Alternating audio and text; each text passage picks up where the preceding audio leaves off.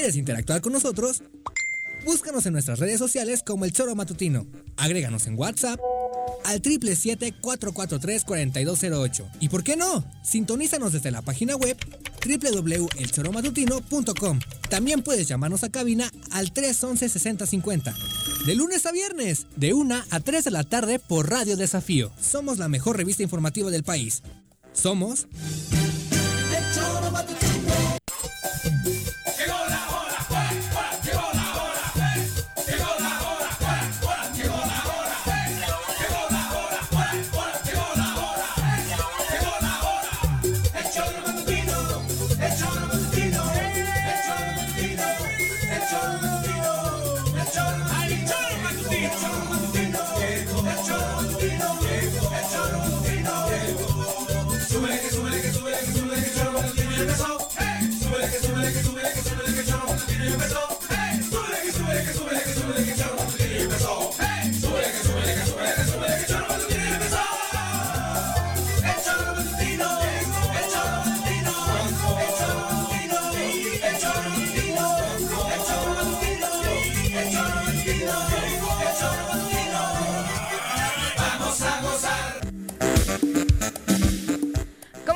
Muy buenas tardes, queridos amigos del Choro por las tardes. Bienvenidos sean hoy martes 8 de diciembre del año 2020. Ya saben que es un placer para nosotros recibirlos en esta que es su casa, El Choro Matutino, a través de www.elchoromatutino.com, radiodesafío.mx. Estamos en las redes eh, sociales, en Facebook y en YouTube, transmitiendo totalmente en vivo. Y por supuesto a través de nuestra aplicación. Recuerde que se llama justo así, El Choro Matutino y si tiene sistema de Android la puede descargar sin problema para escucharnos y estar bien informados porque las 24 horas del día se está alimentando con muy buena información. Señora Rece, ¿cómo le va? Muy buenas tardes. ¿Qué pasó, señorita Arias? Buenas tardes. ¿Listos? ¿Qué tal? ¿Cómo vas? Bien, ¿eh? Martes, ¿qué tal pinta? Bien, la verdad no tengo Ahí he visto que siguen poniendo espectaculares de este, de la piraña, cabrón. Del diputado federal sí hay de la piraña. congestionamiento vial porque sí, cabrón. en la zona del seguro social cabrón, ¿eh? están poniendo un espectacular del diputado Jorge Argüelles, entonces la ciudadanía tiene que aguantarse un poquito el tráfico, ¿no? Porque pues es prioritario. Sí, claro, pero les surge crear la imagen. Están gastando dinero, cabrón ni, ni una vedette en París del Lido o del Moulin Rouge tenía tanto rollo como este cabrón que quiere ser a huevo alcalde de Cuernavaca y quieren crearle una imagen de algo que no se puede crear, cabrón. Y ahí están inundando de espectaculares de la piraña, ¿cómo se llama? Jorge, Argüelles, cabrón. No voten por él, cabrón.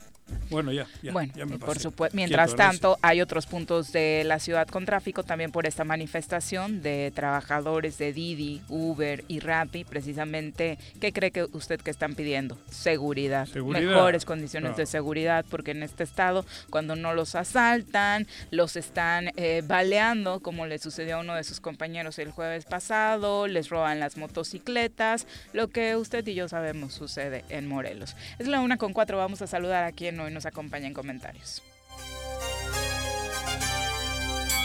Ladies and gentlemen, llegó en esta esquina de la cabina del Zor Matutino el terror de Juan José Arrece, el amigo de todas las colonias de Cuernavaca, águila de nacimiento, merengue por adopción y vaquero por decisión, un político de altura. Él es Francisco Paco Santillán. Paco, ¿cómo te va? Muy buenas tardes. Viri, ¿cómo estás, Juanji? ¿Qué onda, Paquito? Oye, este... ¿Cuál de los dos caos viales te tocó? No, no, ninguno, pero creo que antes hay que hacer este... ¿Qué? Yo creo que tenemos que hacer un acto de reflexión, Juanji. Y, y, yo sí te pediría a ti, a Viri y a los que nos escuchan eh, en este momento unirnos en una cadena de agradecimiento de disculpa Flores, pública, ¿no? Porque... Flores? Sí, güey. ¿Piraña mayor? Porque le tenemos que agradecer el gran trabajo que hizo en Morelos, el extraordinario papel que fungió como, como delegado, del, el superdelegado, y sobre todo que seguramente nada de ese dinero, segurísimo, nada, nada de ese dinero salió para financiar su partido. Nada. Y, y, sí me sentí mal ayer que, que, dijo que la disculpa se la debemos los morelenses a él. Sí, porque, porque, porque gracias por todo el sacrificio que hizo por venir a financiar de aquí su partido. Gracias por, por ser un ser humano tan noble. Eh, entiendo lo de la familia. Creo que primero al que hay que, con quien deberíamos de disculparnos es con su señora madre. Y, y, y, después la de, eh, la de, la de porque seguramente muchas personas le han dicho de cosas y la señora seguro no, no, no, no, no merece este trato. Y a él, pues, una disculpa, una disculpa encarecida, porque, perdón, perdón, perdón, discúlpenos, porque si es cierto. Perdón, piraña. Este, ¿cómo, cómo, ¿Cómo no lo viste, güey? ¿Cómo te pasas de cuestionarlo, criticarlo, decirle de cosas? Sí, no. pero por Dios pero santo. además, yo le critico a lo güey, no le conozco, Por Dios santo. sí le conozco. Pídele una disculpa. Perdón. Pídele. Perdón, pirañita. A los que nos escuchan, por favor. Perdón, piraña. El hashtag de hoy tiene que ser discúlpenos, piraña Ueric. Este, porque, porque sí, sí, sí, sí. casi lloro. Lo que has hecho por iba, Morelos. Iba a llorar, güey, cuando lo escuché. Dije, Yo no lo escuché. No, ahí estuvo. No, bueno, este tema, por supuesto, es en relación a lo que sucedió ayer en la rueda de prensa, donde ayer le dimos algunos detalles de lo sucedido ahí directamente en el ámbito político, pero también tuvo un encontronazo con eh, medios de comunicación a pregunta expresa de un reportero señalando, un periodista señalándole precisamente que si no tendría Hugo Eric que ofrecer una disculpa al pueblo de Morelos, pues lo que responde el ex superdelegado, como bien dice Paco, es que al contrario, son ese periodista que le hizo la pregunta, otros periodistas que hablan mal de él, quienes deberían pedirle una disculpa. Esto es básicamente lo que se señalaba. ¿Quién? ¿Qué? A ver. La percepción es que usted hizo un muy mal trabajo al frente de la Secretaría de, de como superdelegado. ¿Usted estaría dispuesto a ofrecer una disculpa a la ciudadanía? ¿Cree usted que la ciudadanía mereciera una disculpa por su trabajo, que fue en la percepción bastante deficiente? ¿Usted lo haría? Con referencia a mi función como delegado federal, yo decidí dos cosas. La primera, ser un delegado federal que me dedicaba a mi trabajo. No hice opiniones públicas, no hice opiniones políticas, no traté de vender mi trabajo. Me dediqué para lo que me contrató el presidente de la República, a llevar programas sociales a este estado. Y la verdad es que desconozco lo que comenta, desde luego que solo me dediqué a trabajar, y hay más de 400 mil morelenses en programas sociales. Trabajamos de lunes a domingo, iniciamos a hacer padrones absolutamente nuevos, eh, nos dedicamos a lo que nos teníamos que dedicar. Se hizo un gran trabajo y nosotros lo hicimos para servir a la gente de Morelos, no para tener relumbrón político. Lo he dicho y lo vuelvo a sostener, yo no tengo ninguna intención de hacer carrera política en el estado de Morelos. Estoy aquí solamente para trabajar, no estoy para otra cosa. Al contrario, yo creo que eh, usted y otros más tendrían que eh, ofrecerme disculpas por esas opiniones que ustedes hacen, porque tengo resultados que demostrar, no solamente palabras que decir. Entonces, al revés, para las personas que piensan como usted y a usted mismo, le pido que en honor a mi familia y a mi nombre, más bien usted me pida una disculpa. Por eso Paco iniciaba con la disculpa, porque creo que piensas más o menos como el reportero, ¿no? Me sentí mal porque...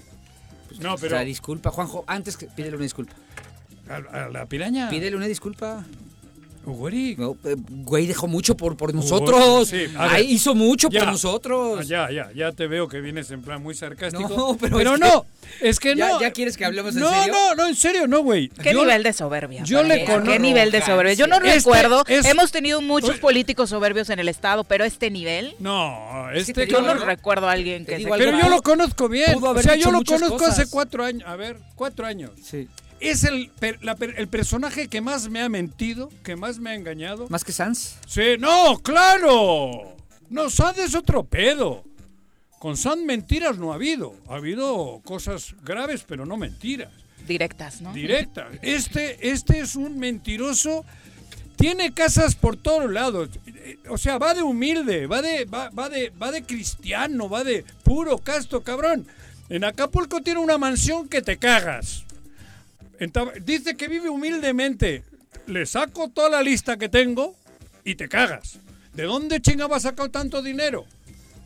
Pero ayer te pedía, ¿tienes la grabación de lo que dijo de Andrés Manuel? Es que a propósito vamos a redondear precisamente porque hace exactamente un año se filtraba una conversación ¿De, una reunión de Hugo Eric Flores con diputados federales en su papel de superdelegado de Morelos, que vale la pena recordarle hoy al público porque precisamente habla de los dos temas de los que señalaba ayer, la relación con Morena, que hoy sí los ama, los quiere y pretende una coalición, y el otro, el asunto de los programas sociales, que hoy se dice el gran benefactor de los programas sociales y, ahí los comparó hasta con solidaridad de, Carlos Salinas. pregunta, a ver. Morena, pero la, crisis en Morena no es menor, se pelean por todo y quieren todo. Bueno, ustedes ya lo vieron, ustedes son legisladores, este, se dan cuenta que van por todas las canicas. Eh, yo sigo creyendo que el presidente no está contento. Yo ahorita voy a hablar con el presidente, la última reunión que tuvimos con él, muchas veces dijo que no estaba contento con Morena, que estaba muy defraudado de Morena. Nos lo dijo otra vez y lo ha dicho públicamente, nos lo dijo en esa reunión, que si Morena sigue igual, él se iba a salir de Morena y les iba a exigir que le quitaran el nombre. Es muy fuerte. Y con los presupuestos que viene, yo, no veo cómo. Se de manera muy sincera, algunos dicen con un gran entusiasmo, no hombre, Morena no le vi bien en la elección. Yo tengo mis dudas, tengo mis dudas porque sé qué es lo que se está construyendo y lo que se está construyendo es una estructura social posiblemente sin precedentes en la historia del país, o el único precedente fuerte pues, fue en solidaridad en Carlos Salinas, pues hagan de cuenta que es eso nada más que con tecnología, este, con bases de datos, con localización, con, con asignaciones. Este, ¿Han escuchado? ¿Qué tal? Ese es Hugo Eric Flores. Comparó a Andrés Manuel con Salinas, güey. Por eso, cabrón. Qué bonita familia. esta grabación no es una top ya secret. Ya, la habíamos escuchado. Por eso. no, no, pero ayer le pedí a Viri que la sacasen. Porque ve que cinismo de lo que dijo ayer a lo que dijo hace un año de Andrés Manuel, de los programas que está utilizando Andrés Manuel, de Morena, lo que dijo, lo dijo él, en una reunión de él, que no fue grabada, él lo dijo a la gente. A diputados federales. En su, en su grupo. Ese es el verdadero Hugo Eric. Que se cagó luego, porque se cagó pensando que Andrés Manuel lo iba a mandar a la chingada. Porque se la filtraron, ¿no? claro. De frente, en una conferencia como la de ayer, pues no lo dice. Esa es el auténtica piraña, es la que acaban de escuchar ustedes. Lo que dijo de Morena, lo que dijo de Andrés Manuel, le comparó con Salinas de Gortari, lo, lo que dijo de los programas que utiliza Andrés Manuel para ayudar a los pobres. Ese es Hugo Eric Flores. Un aparato político, está Y no lo dijo Top Secret. Y él fue parte de eso, en todo caso. Entonces, ¿cómo le van a creer? Es todo mentira. Morelenses, jóvenes, mujeres, es un farsante. Tengan cuidado, cabrón. ¿Qué le voy a pedir perdón si me, me, engañó por todas partes, cabrón? Mm. No, hombre, ya, ya me cansé, hombre, no, que vaya mucho a la goma, cabrón. Oye. Tengan cuidado, son unos farsantes. Él es un mentiroso tiene un chingo de lana y tiene propiedades de alto nivel, que Eso no es pecado, ¿eh? El señor lo pudo haber trabajado. Ah, no, sí. Yo no he dicho que robó, ¿eh? Yo he dicho que tiene. Así de claro, cabrón. Nada más que sí, eh, hay que, tendría que demostrar cuál es su actividad empresarial, ¿no? Sí, claro, sí. O sea, porque, no lo sé, porque no igual son herencias. Yo sé, que, ha trabajado... O del cepillo en algún templo. No, pero también sé que ha trabajado muchos años en el tema del servicio público. No no es su primera aparición en el PES, ¿no? Ya trae una trayectoria. ¿no? toda la vida. Entonces, con Marcelo Ebrard. pregúntale a Marcelo Ebrard quién es la piraña. Lo que dice, pregúntale, lo que dice Viri es muy cierto. O sea, eh, este... El tema, el tema es sí puede tener mucho dinero, eso no es un pecado, es alguien que puede ser muy trabajador. Hay morelenses que tienen mucho dinero y pueden justificar cada peso del que tienen con, en base al trabajo, pero... Pero este señor, según yo, nada más ha estado en la función pública. Sí. Ay, perdón, perdón, perdón, señor, por su... Por Pídele perdón, cabrón. Pero el problema es eso, ¿no? La soberbia. O sea, ¿cómo pretende hacerse de las simpatías de los morelenses hacia su partido cuando llega a hablarle, no solo a la prensa, a los ciudadanos? Porque ahí también le habló al ciudadano morelense en ese a todos tono los que de piensen superioridad. Quien no piense y quien no aplauda mi trabajo está mal y me debe una, disculpa. A mí y en honor a mi familia. Es increíble el nivel. Y aparte son un partido que dice promover el diálogo, la conciliación, que eso es lo que traían a Morelos. A ver, y yo quiero decir, a mí un hombre importante me amenazó. Y lo digo. No te metas con Hugo Eric porque te parto la madre. Me dijo un cabrón, ¿eh? Ahí sí me meto, me dijo uno. Uno que tiene un cargo importante en Morelos, ¿eh? ¿Estatal? Sí. No, del federal, gabinete? federal. No, no, no, no, federal. Pero así, ¿eh? Con Hugo Eric no te metas, me lo dijo. Y cree que yo me voy a cagar. Así, me lo dijo. Con Hugo Eric no te metas, es mi amigo. Y no te metas con Hugo Eric. Me dijo, ah, cabrón, Muy, mira. Muy delicado. ¿Así? ¿Así? Lo que pasa es que... Me lo dijo. Y escrito. Oye, y ya era así. Cabrón. Tú Lo lo- tengo en WhatsApp, cabrón. Ya, ya era así. O los niveles No, de soberbia. yo lo aumentado. conocí, yo lo conocí con Sanz y con el Es que con- yo- pero yo lo conocí por eh, por el de- eh, por el secretario de gobernación de gobierno, cabrón. Por Pablo Ojeda. No. Ah, por Osorio Chong. Por Osorio Chón. Es que, ¿sabes? Ay, nosotros llegamos a Osorio Chón Ya me llama la atención. por medio de- del sindicato Libertad, por Sí. medio de un diputado Candia, por medio de mi hijo Iraulcha, llegamos con, con Osorio Chón. Fue circunstancial, de hecho, ¿no? Porque sí. no era precisamente. Y el de ahí que aparece. Hugo Eric porque era parte del mismo Es que grupo. a- a con el- con un diputado de Pachuca, con que era amigo Alejandro, de ¿no? Alejandro, que era del PES, que era amigo de, de, de Rodrigo. Galloso y de acá, de, que hicieron muchas obras. Ya. En esa época. Es que a mí no me deja de llamar la atención ¿Qué? que Los todos son iguales. O sea, tú ves al gobernador y es un bravucón peleonero. Ves a Hugo Eric y es un bravucón Nah. peleonero y arrogante. ¿Ves, ves a Argüelles y es un bravucón peleonero. Que, ya- que, que ese sí, pero eso sí es bravucón peleonero, pero que cree que porque, ay, llama ya, güey, qué pedo, ¿no? O sea, con su frase, Ah, su, tonito este fresa, fresa mm, simplón, cree que ya, ay, sí, qué buena onda es. No, no, no, todos sabemos quién es y sabemos dónde viene. Eh, ¿Por qué todos son iguales, Juanji? ¿Por qué? ¿Qué, qué les pasa? O sea, yo me acuerdo cuando la política pero, del a ver, Estado... cuando no hay calidad, cuando Yo- no hay calidad, ¿qué, ¿a qué se recurre? yo- yo recuerdo- Cuando A la no hay ca- bravuconería. A la Yo- yo, bravuconería, recuerdo, güey. yo recuerdo que Cuando podía no hay haber... calidad, profesionalismo, cuando no hay calidad humana, Sí. se recurre a eso, Y- y yo recuerdo a la que- amenaza. Porque y- es por su perfil cristiano, yo sí me imaginaría que el tono en sus Tam- respuestas y en la interacción Ah, tendría cristiano- que ser diferente, porque me parece que los valores son... Sí, pero- Qué miedo si así ¿no? les habla a los de su Cristiano, iglesia. Imagínate, ¿San Pedro no le cortó la oreja a alguien o qué?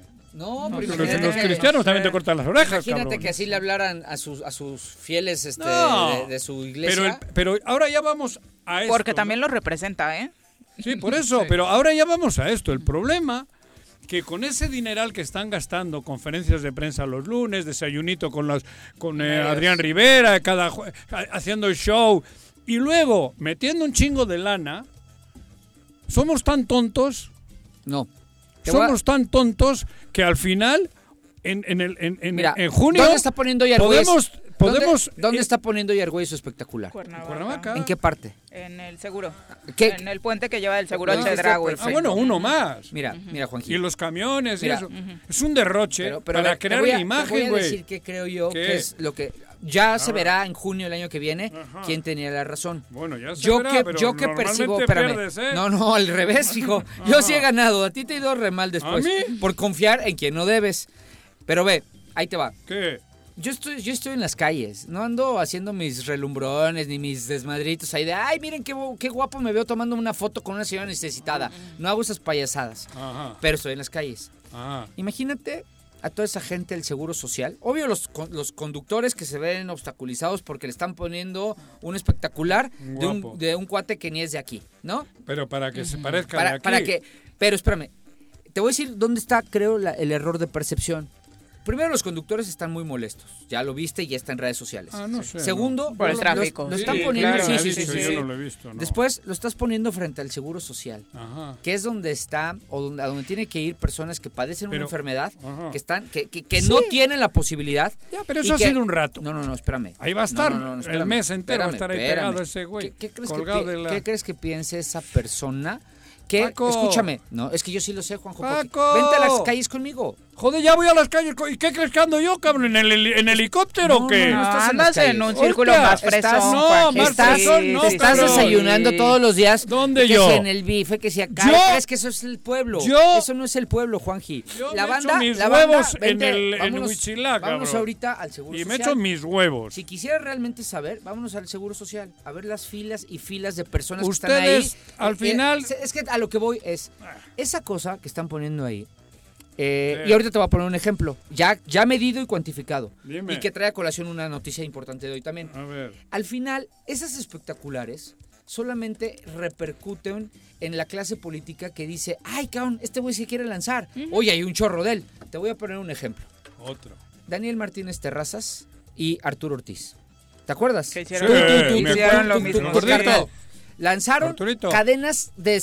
Hace par de meses, sí. Sí. Bueno, Arturo, Con- Arturo es con- otro rollo. con kilos de carne. Arturo es otro rollo. Pero Kilos Daniel- de carne los que tienen la panza el güey. Daniel, no, te- Arturito, es mi amigo. eh, Y mío, cabrón. eh, Tú eres eh. gordofóbico, ¿verdad? No, sí, ya Ah, al gordo, no, al no, gordito no, siempre le he dicho, Oye, no seas güey, sí, ponte a Y dieta, sí veo cabrón. cómo te, luego te Sí, dice que te, ¿qué sí, te sí. pasa? Pues como lo que Dieta. quiera, güey. No, No, comer no. sí, pero Así luego la como que tú eres un atleta, ¿no, eh, Juanji?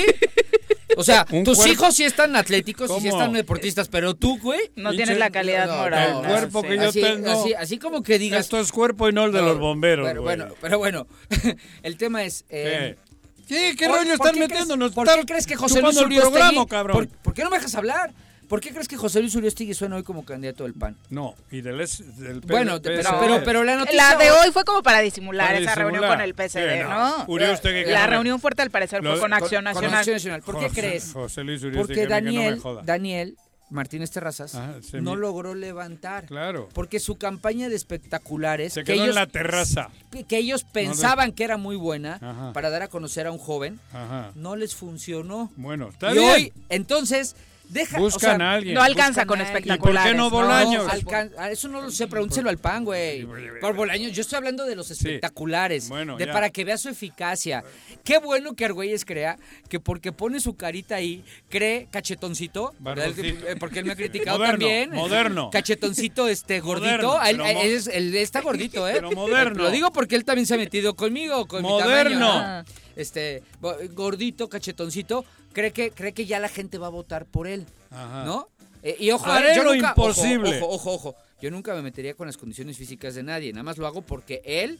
¿Y se por me- qué te has metido metió- con las mías, No, güey? ah, porque tú te metes con las mías. ¿Cuándo? Yo dices, chaparrito, cabrón. "A ver, pero le dice cha- chaparritos, No, los del infierno, Pero bueno, cercanos al infierno. el punto es que tú crees que los espectaculares no Creo le que van hoy a la dar. gente se indigna más por... Estamos en una crisis económica sin precedentes. Pero lo y que te- estos cuates estén gastando en espectaculares... Y si ha sido un despilfarro en esta campaña. por ¿eh? eso, pero y lo mismo que- le pasó a Daniel. Por eso hoy Daniel está pensando no ser el candidato del PAN. Porque no levantó. Porque ya tiene números. Porque saben que no La les gente- da... Aunque podría autoimponerse, Yo, ¿no? Aún pudiendo Sí, hacerlo... Pero es que hay tantos partidos que hoy con veintitantos mil votitos pueden ser alcaldes, güey, que es a lo que le tiran, entiéndeme. Eso ya lo sé. Tarradelles, Eso no ya- Tarradelles, no Argüelles, cabrón. Argüelles Eso- está. eso- Y Argüelles sabe que con el poder que tiene económico, porque tienen un poder económico impresionante. Se nota, se nota. Impresionante. Creen que con eso le va a alcanzar para los. Porque puede haber un alcalde con 22 mil votitos, ¿eh? En Cuernavaca, güey. Pudiera ser.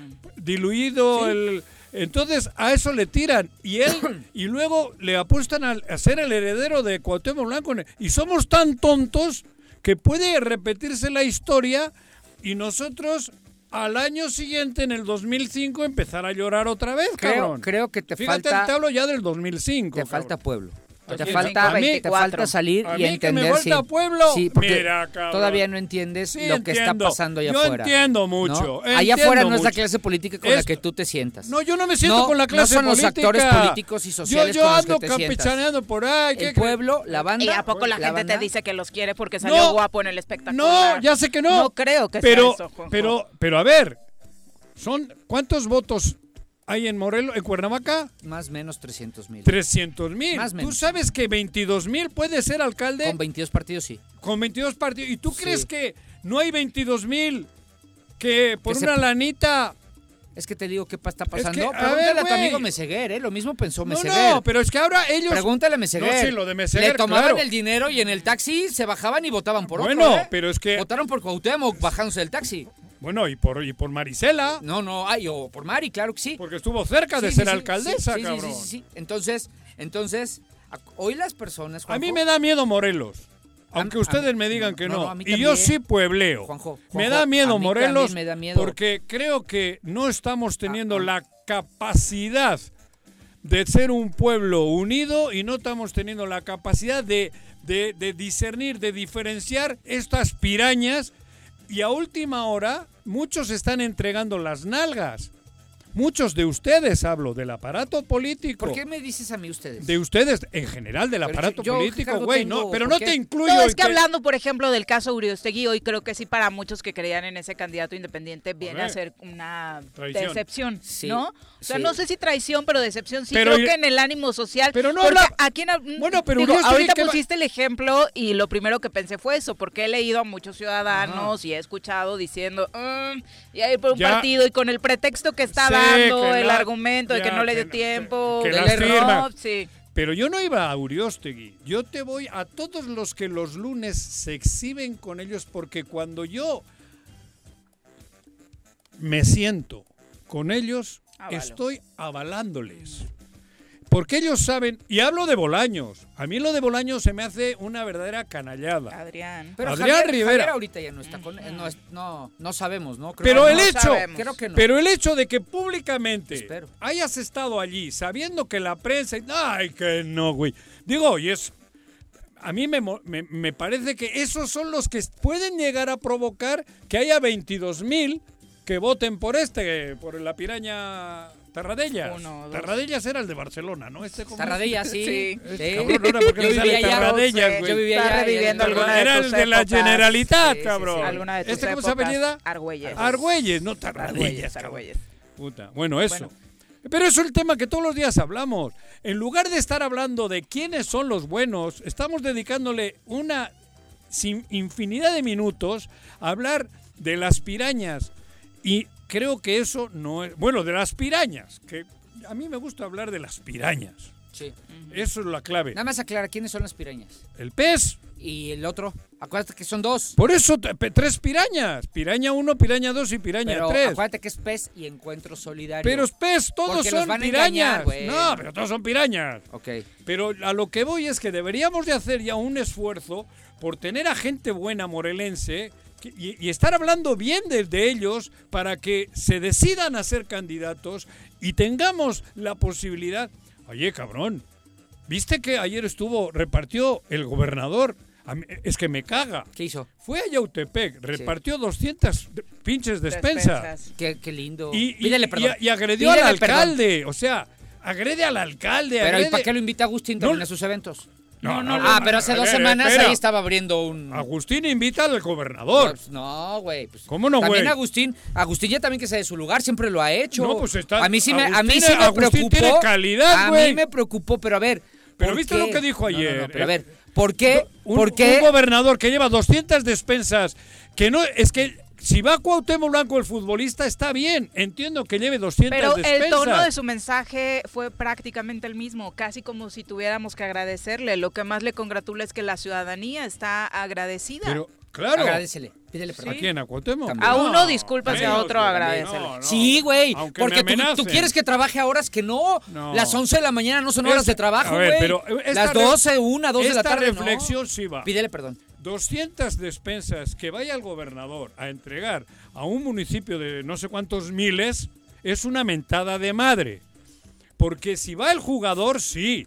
Va, cabrón, lleva 200. Y qué maravilla, y muchos jugadores lo hacen. Ajá, ¿eh? exacto. La Pero cara el altruista de gobernador muchos futbolistas que lleve maravillosa. 200 despensas a un municipio y encima insulte al alcalde porque lo insultó públicamente. dijo? No sé, por ahí dijo algo de lo, lo, lo- lo- dijo lo que dice siempre, porque tiene un complejo de inferioridad tremendo, ¿no? Pero hoy se volvieron a reunir porque le entregó patrullas. Sí, todos Ujú. estuvieron los de la región. Zona esta- metropolitana zona y metropolitana. Sí, sí, ya. Digo, bueno, además estoy hablando yo, no está hablando Agustín. A mí me parece que lo de ayer fue otra vez otra. ¿Pero a- qué le dijo? que le provoca a Agustín, que no sé qué, que yo vengo aquí, que yo entrego después. No sé qué dijo, cabrón. Dijo algo, pero sin que estuviese Agustín y, y hablando mal de Agustín. Cuando, Mm. Como que Agustín es el que le provoca. Y eso no, cabrón. O sea, el gobernador que Pero luego, a ver, a ver, Juanjo, es que yo, o sea, no, no, no, yo no creo em, que sea sano. A ver, si el gobernador te está haciendo eso, bueno, tú no te vas a poner a su nivel porque tú no eres un bravo compeleonero, me refiero a Agustín. Agustín, Agustín es un político de altura. pero no creo que sea de altura decir, ah, ah me insultaste ayer, pero vente a mi evento. No, es también al evento que hoy fueron a entregar patrullas. hoy ha ido Agustín y los alcaldes a recoger ah, las patrullas. Digo, porque además no es su dinero. ¿eh? El, evento no es de Cuauhtémoc. no, era de, de, esas ¿Cómo se llama esa madre que entregan patrullas, cabrón? Sí. Han ido los alcaldes. Los de la región de acá. Sí, fue a Temisco, Jutepec, Emiliano Zapata, eh, Yautepec. Tiene que ir a Agustín a recibir lo que le Por supuesto, patrullas. Si no son de porque son recursos federales, por supuesto, los que están haciendo posible que lleguen estos apoyos, ¿no? en materia de seguridad. Si no, no, no es dinero de Cuauhtémoc, ¿qué? Por eso, güey. Es dinero de la ciudadanía. Pero a lo que voy es también hay que ya también generar un bloque, un frente en donde se ponga uno en su lugar y diga ya. ¿Y Agustín no lo ha hecho ¿eh? siempre o qué? estuvo. Yo no lo hubiera invitado cuando a, la inauguración del tema del la primera piedra del parque infantil. Yo no lo hubiera invitado. Bueno, tú Porque si él me hace eso, yo tampoco. Pero, yo no voy a hablar. Yo no voy a hablar de él. No me voy a poner a su nivel. No, pero ¿de quién? Del gobernador. Del gobernador. Ah, pero, pero tampoco. ¿Por qué? Porque pareciera que, que en el ánimo de la cortesía política que es válida, y te lo dice alguien que estudia mucho, se vale todo. Por eso. Y no, no todo se vale. te tienes que agachar. No, no te tienes que agachar, esa no, es la palabra. Agustín no se ha agachado. Yo, yo nada más dije... Agustín tiene bien erguido el cuerpo. Por eso, yo nada más dije... La prueba tienes que el gobernador es el que está mencionándolo a él con un complejo de inferioridad tremendo. Por eso. Cabrón. Por eso. Agustín tiene una calidad, una, un nivel, una altura muchísimo más... No lo pongo en duda. Solamente creo que a mí me extrañó sabiendo esa, esa inercia de insultos, a mí me extrañó verlo ahí. Claro. ¿No? Ah, no, sí. Ver al gobernador invitado, cuando además el gobernador no le va a dar ni un peso para ese parque. Ah, no, ni le dio. O sea, no, ni, ni, le saludó. Pero él, él como hombre ya preparándose para grandes eh, cosas, como creo que puede ser un joven morelense, cabrón, él está actuando como debe de ser pero vuelvo al tema. Ayer fue a, Yautepec, insulta al alcalde, lo hace, lo insulta, y encima lleva 200 eh, despensas cuando hay... ¿A qué hora fue? Pero dice, por la tarde, pero dice que ah, fue un gran apoyo ah. precisamente porque todas esas despensas él pidió que se las compraran no a los grandes distribuidores, sino a las tienditas. Fíjate, puta la derrama, cabrón. De lo que se le tiene que agradecer. Esto era parte de lo que decía en ese sentido de las ya despensas. Ya la libraron las, tienditas. Gracias, pero no me jodas, es el gobernador, ¿no, se da cuenta? escuchamos. a ver. Gracias. Desde que empezó la pandemia, yo le comenté al, al secretario de Desarrollo Social que apoyáramos a esas tienditas, a esa gente humilde, esa gente que viene de abajo. Porque era importante reactivar la economía. Y le comenté al secretario de Desarrollo Social que pues se metiera a las tienditas para ver qué les podíamos comprar. Y gracias a Dios este, nos salió muy bien. Y la gente de las tiendas también lo tiene muy en mente y está muy agradecido por ese gran apoyo que hizo el gobierno del estado. Estas despensas son de todos ustedes. Ahí está. Creo que he dicho mal, creo que, fueron 400. La pandemia. Imagínate la derrama económica que todas las tiendas de abarrotes ya hoy no tienen pedo. Ya salieron del hambre. Ya salieron. Bendito Dios. Agarraron 400 kilos de frijoles, y ya salieron de estar jodidas porque ha hecho una obra de la gran solución. Es que, pero, pero vuelvo a lo mismo. Joder, él no es el jugador de fútbol. Él es el gobernador. ¿Qué coño tiene que ir a llevar 400 despensas a un municipio? ¿Cuántos miles son? Ciento y pico mil creo que tiene, ¿no? Yautepec, son un chingo. Sí, son muchos. Con 400 despensas, cuando el gobernador tiene que presentar programas económicos con los 40 mil millones que tiene cabrón y no él como futbolista ir a entregar las despensas. Y ponerse al, a, ofender al alcalde del lugar al que va, con la soberbia y prepotencia que actúa siempre. Bueno, en fin, ya he dicho. Ya, pero tienes razón. he dicho, cabrón. Ya hasta uno se cansa, ya. Ya me cansé, es que ya tengo ganas de mandar a la fregada a las pirañas. Ya nos dan una nota nueva. Quiero hablar de gente buena de Morelos. Bueno, primero hablemos de los problemas de Morelos. Ayer esta terrible noticia en la que un menor de 10 años de ah, edad fue asesinado junto con su familia en el municipio de Emiliano Zapata. Hoy el secretario de Gobierno, Pablo Ojeda, dice eh, que ya existen elementos para, ¿usted qué cree? Pues al parecer vincular a esta familia con la delincuencia. Ah, cabrón. Eh, casi un día antes de que fueran encontrados sus, cuerpos. Eh, al interior del inmueble donde se registraron estos hechos se encontraron bombas Molotov, se encontró este, droga y vínculos eh, que nos van a llevar también seguramente a encontrar a los responsables. El arma que se utilizó en este lamentable hecho donde murió un menor de edad está vinculado con otras carpetas de investigación, es decir, se, utilizó para perpetrar otros eh, homicidios eh, recientemente. Entonces, ¿Estaría ligado al crimen organizado? Sí, este? así es. Entonces, pero sabemos, no quisiera yo, sobre todo, eh, criminalizar al, menor de edad, que desafortunadamente falleció, pero la de investigación seguramente nos permitirán muy pronto tener a los responsables de este, de este crimen. Señor, la mesa de, de coordinación le dio hasta hoy como plazo. Bueno, pues ahí está. Al parecer era una casa de seguridad. Insistimos, sin elementos confirmados, siempre se sacan declaraciones de este tipo para salir al ah, paso. Ah, pero cuando lo decía Capela, ¿qué tal, eh? No, Porque hoy no existe un dato confirmado, ¿no? Se dice que al parecer era. Pero ha dicho un niño murió. No, a un niño le pegaron un tiro de gracia. Sí, claro. Le pegaron un tiro en la cabeza a un niño de 10 años. Un niño de 10 años. O sea, no es lo mismo. Perdón. O sea, no es lo mismo.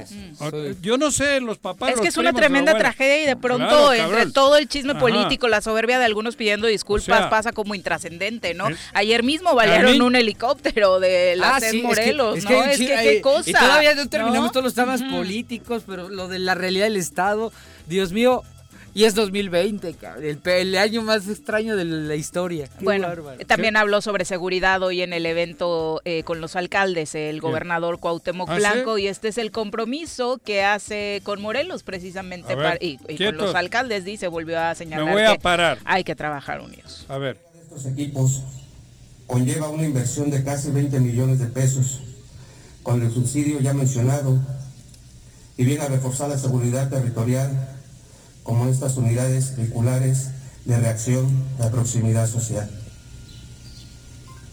Con ello, la Comisión Estatal de Seguridad Pública, a través del mando coordinado Policía Morelos, fortalece y da continuidad a los trabajos de prevención del delito. Señores alcaldes y alcaldesa, aprovecho la oportunidad para invitarlos a seguir trabajando coordinadamente en esta misión. El crimen presume de estar organizado. Nosotros como autoridad debemos no solo estar organizados, sino comprometidos con el bienestar de nuestra gente. Aprovecho esta tribuna para reiterar de manera tajante y clara que nosotros no pactamos ni negociamos con la delincuencia. Hacerlo sería traicionar a quienes depositaron su confianza en nosotros y rompería nuestro, nuestro código moral. Pues ahí está, no van a romper sus códigos morales. Pídele perdón. Amén. Y tú hablando mal de él. E no, yo no hablo mal de él, cuidado. No. Yo no hablo mal de él. Bueno, no reconociendo todo el esfuerzo que hace. Yo no tengo ningún empeño en hablar mal de nadie. A ver, pero, yo hablo lo que yo pienso. A ver, pero, él dice que tú hablas mal de él. A mí ¿Eh? Tú, él dice que tú hablas mal de él. ¿De quién? De Cuauhtémoc. ¿Yo qué hablo mal, cabrón? Él dice, eso, dice él. ¿Ah, sí? Sí. ¿Ha dicho? Sí. Ah, bueno. Sí, sí. Y, yo digo lo que pienso. Pídele perdón. ¿A Cuauhtémoc yo perdón? pídele perdón porque hace mucho sacrificio. Oye, güey, eran las 9 de la mañana y estaba trabajando. No. ¿Qué sacrificio? Espérate, pídele una disculpa. Yo perdón pido cuando yo sé pídele, que tengo pídele que una disculpa por, porque, porque no entendemos que, trabaja bueno dos horas que al día. se entregaron nuevas patrullas, solamente insistir que son recursos federales. recursos federales. Exactamente. Al revés. Pues es un recurso federal. Que qué bueno, pero, pero además, además que qué bueno que sigan trabajando unidos. ¿Quién está trabajando unidos, cabrón? Si no hay nadie trabajando unido. Por supuesto que no. Nadie. Aquí no trabaja nadie unido. Tú ayer fuiste a Yautepec y ofendiste al alcalde, No me quiero imaginar la cara de los alcaldes cuando dijo seguir trabajando, pues si nos has abandonado. En lo único que podíamos andar bien es en deporte con este. Ni el Scoruco abandonado. No, pero por eso te Ni actividad tiene. Ni en el tema del deporte. No hay un jugador que tenga una ayuda del gobierno del Estado, cabrón. De un nada. jugador de nada. De nada. No hables solo de, fútbol. He dicho en el deporte. De nada. Tengo muchos amigos de alto rendimiento. En el porque hacen crossfit también. Que te dicen, es que no, es impresionante. No hay nada. Dije, ya, ya encontré a dos que sí reconocieron. Fíjate, una de las cosas que estamos revisando que los apoyó? es que ya nadie quiere reconocer que votó por Cuauhtémoc. Ah. Pero ya, encontré a dos, a dos que dijeron que sí votaron por él porque pensaron que cuando menos en el deporte sí iba a haber apoyos. Y son buenos deportistas. Ándale. Hoy me, dicen, es que no puedo creerlo, pero literal... un joven morelense... Estoy hablando de, de, campeones estatales en sus, en sus, en sus modalidades que, que dicen, no lo puedo creer. Bueno... la, jugó fútbol. Por eso, él, era un, sabe lo difícil que es para los deportistas. Él que nació de abajo, ¿cómo dice siempre? Vengo de abajo. Vengo de abajo, cabrón. Abajo, pues abajo también suelen estar los baños, cabrón. Eso que, José, ya una con 40. en el súper abajo están los baños. Yo el otro día fui en el comer y estaba abajo. No en todos, Juan. No, por eso en, ese, en, el mega, cabrón. Ahora pausa, volvemos. Quédate en tu puta casa. Quédate en tu puta casa quédate. Y escucha. Este año ha sido difícil. Pero hemos aprendido mucho. A reinventarnos, a pensar y resolver las cosas de nuevas maneras.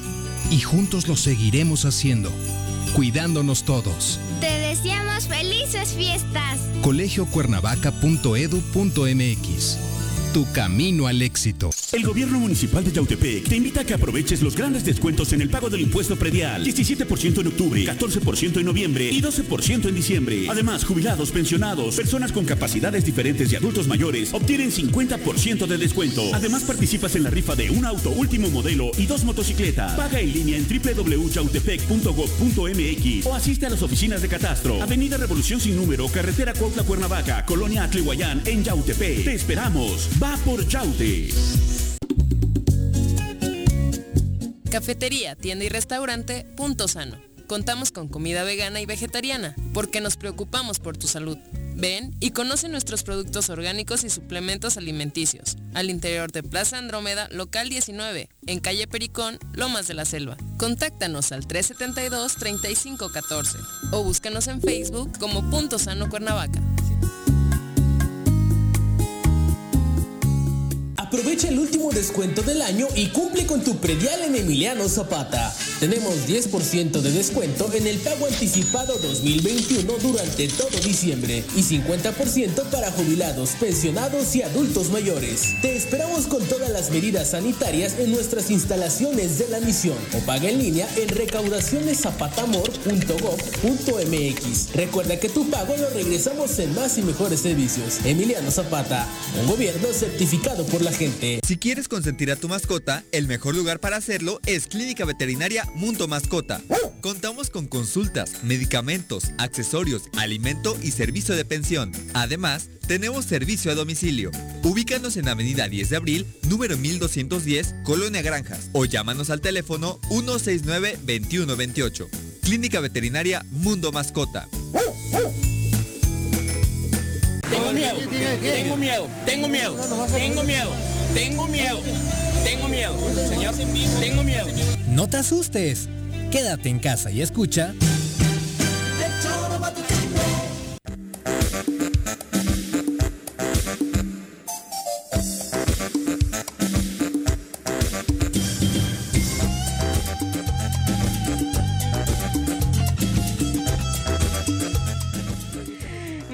Gracias por continuar con nosotros. Una con 44 de la tarde. Ay, de verdad me llegó una sorpresa hermosa en el corte comercial. Muchas gracias a de inicio a todos los que han estado enviándome mensajes de afecto por lo sucedido con mi equipo de fútbol. Sí, me, me, entró la depre, pero he recibido detalles hermosos como este que acaba de llegar a cabina. Eh, Gracias a Juan Ángel Flores Bustamante, alcalde de Jojutla, que creo que él, él lleva a la práctica precisamente eso de la lealtad, entiende muy bien esa palabra y por supuesto ¿eh? muchísimas gracias por estos detalles. Nada más que eliminaron a la América, Juan. ¿Y, ¿Y a ti no te mandó este, flores? Yo también estaba bien triste, güey. Paga el alcalde, Pero algo, cabrón. algo, o sea, algo que se hubiera paga. pegado. Acá nada, ni un chocolatito. Pero es, que, pero es que, a ver, el Bilbao no cuenta. El Bilbao eh, No, ni, ¿qué ni? Yo creo que Juan. Ángel ni sabe que existe. Ni sabe. ¿no? O Ah, sea, sí, sabe, porque acuérdate que vivió ha, ha ido mucho a España. A Madrid. Sí, que a Madrid, Sí. pero, pero sabe bien. Sí, pero, ya me pedirá que le pero- ayude con, la- pero- con el selva, el cabrón. Pero el América, hermanito, también lo eliminaron y No, no, yo no, también no. estaba bien deprimido, ¿eh? Y unos pero, pero ni aunque sea un mensaje de tranquilo, hermano, esto pasará y el año que viene son campeones. ¿no? Nada. Y a Viri, ay, no manches. No se compara. No se compara. No bueno, se es, compara. es cierto, Sí, la no forma que lo vive cada sí. uno es diferente. Tienes- en eso tienes razón. Porque además yo soy bien ardido y tú no, tú eres como un sentimiento de amor. Amor que te duele. Yo pierdo y me ardo y Se las mientas, a ¿no? todo mundo, Sí. ¿no? Como buen americanista.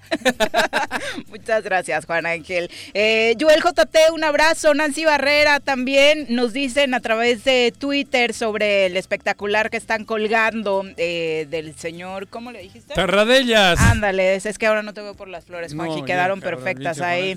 Eh, dice por acá, pues la verdad es que me parece que es buena la medida de que cierren la vialidad a manera de precaución, claro. porque en una ma- maniobra de esas pues Se pueden afectar a la ciudadanía.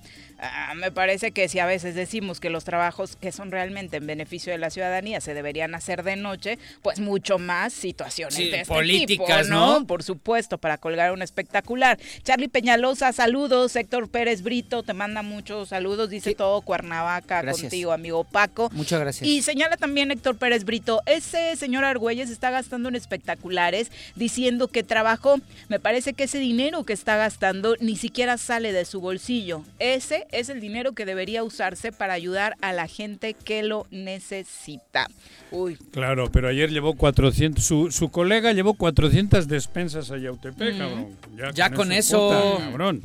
Y, y, y, y las compró en las tiendas de abarrotes de aquí. Joder. eso ¿Qué está perfecto. puta, ¿Qué más quieren, cabrón? Oye, también... La labor im- impresionante de un gobernador. Gustavo Andrew, un abrazo hasta Cuautla, también para Cuautla. Marta Fernanda Cerón, dice no va, no va con el pan, este Uriostegui. Uriostegui. No sé, Bueno, es lo que se ha dicho. el A gran ver, rumor, ¿no? A ver, pero bueno. a ver, lo que se mí- ha dicho es esto. A mí Va- Uriostegui que vaya por donde quiera. Sí, Alejandra Delgado Pero, dice pues tiene, tiene derecho a ir. sí. El PSD, el PAN, el que, que vaya, cabrón. Sí, digo- gente- digo, no es de, a- además, no es de los malos. No, es exacto, eso Digo- iba a decir. José Luis Ah, es un tipo por eso, respetado, digo, querido, y es de aquí. por eso, ojalá, ojalá se llenen los carros con gente Con así. gente así, o- ojalá hubieran muchos Y- así. y- y que- menos argüeyes. Eso, exactamente, cabrón. Digo, yo no tengo problema de. A mí me importa tres pepinos que vaya por el PAN, por el PRI, por el Mer- con el Mercedes o con el Ferrari. Lo que necesitamos es gente decente. Alejandra Así es. Delgado dice, me parece que Paco no tiene la capacidad moral para estar haciendo esas críticas. Ah, cabrón, ¿por qué no? ¿Quién dijo? sé, Alejandra Delgado. ¿Por qué no? No, o quién, no me- da o quién motivo, dice, ¿no? o ¿O quién dice Bueno. quién tengo capacidad moral. Eh, si a mí me sabes haber hecho algo No, pero el hecho de haber estado en- similar- a ver, no, no, no, no, no. No, no, no, Haber pero estado en un gabinete con el que, Que no estás de te voy a acuerdo. hablar yo de eso, güey. Ah, a ver. Uno se puede equivocar en la vida. Es una decisión que me digan una acción Yo que no- haya hecho no mal somos o que haya robado. A ver, por eso. Y el derecho a opinar no me lo quita nadie. Perfecto no es nadie. Sí. Únicamente que hay que tener la ca- calidad y capacidad humana de reconocer los errores y ahí sí, cuando uno se equivoca, rectificar y pedir perdón. no te puedo ver. Che, Puta, Juan mi Ángel. No, ya nos deja, dejan está bien, cabrón. Sí. Está bonita. Sí, sí, sí.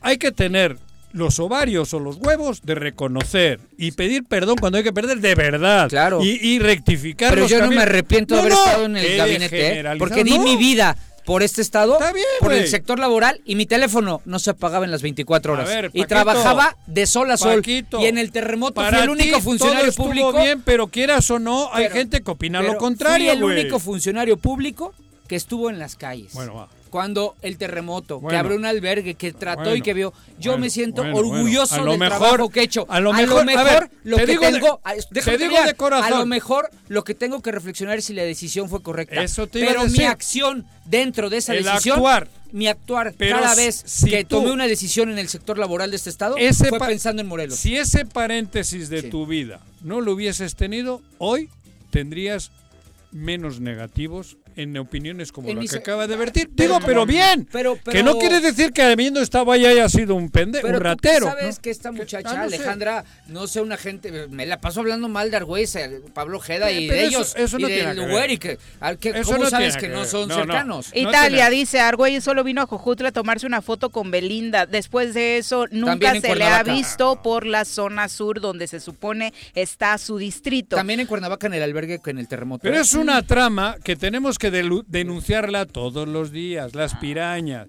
Yo, eh, también dije en su día. ¿Qué es eso, cabrón? Un Paco con la playa de las chivas. No, pero también en su día. A ver, Juan Ángel, algo que me regales. Mira lo que tú que haces. Perdón, Joaquín, dilo. Bueno, ya nada. Ajá. Ya dilo. Nada. Que lo de Argüelles en la zona sur. yo estoy hablando de que debemos de dedicarnos ya. Bueno, yo me, me voy a hacer el propósito desde enero, porque ahora en diciembre, pues ya las pirañas para afuera, van a salir hasta las pirañas de mi vida. Voy a hacer un esfuerzo sobrenatural para apoyar a la gente buena de Morelos. Eso prometo desde hoy. En enero nace mi, mi campaña en favor de todas las mujeres y hombres que yo considere que pueden aportar en positivo para Morelos. Va a ser tu regalo de autorregalo de cumpleaños. De, cumpleaños y, voy a hacer y un propósito tremendo. También insisto, donde pueda yo decir que no voten por Argüelles, por Ulises, por Ugueri, por las pirañas, lo voy a hacer. Convencido. No es ni rencor, ni es convencido de lo que estoy diciendo pero voy a, te digo, desde enero. Pepe Martínez dice, ah. exacto, insistir que esos recursos con los que les entregaron eh, las patrullas a los alcaldes son del Fortasec. Roberto González dice un abrazo desde Temisco, gracias paisano por escucharnos. Vicky Jarquín también un abrazo. Eh, Ángel Bustamante, ah, Juan Ángel, un abrazo, dice, ¿qué es el Bilbao, Juanjo? El Atleti. Ah, ya ves, no sabe, un abrazo. el Atleti.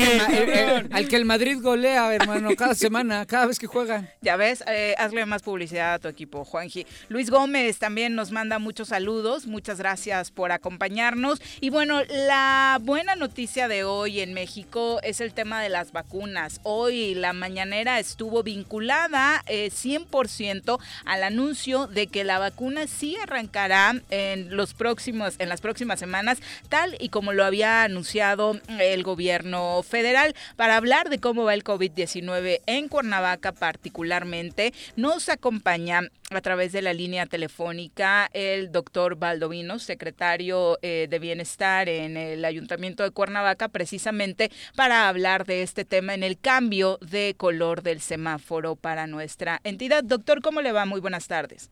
Hola, ¿qué tal? Muy buenas tardes. Saludo a ti y a todo el auditorio. Bueno, ¿qué modificaciones vamos a tener en la vida o ya estamos teniendo en la vida cotidiana de Cuernavaca con este regreso al semáforo naranja, doctor? Pues mira, uno de los grandes problemas que se nos presentan ahora es el exceso de movilidad. Hay que, habrá que ver la forma de limitar la movilidad en la medida de lo posible. Y por otro lado, pues seguir llevando de manera habitual todas y cada una de las medidas que tienen que ver con eh, higiene y sana distancia. Amigo, yo creo que no tienes mucho pedo para organizar esto.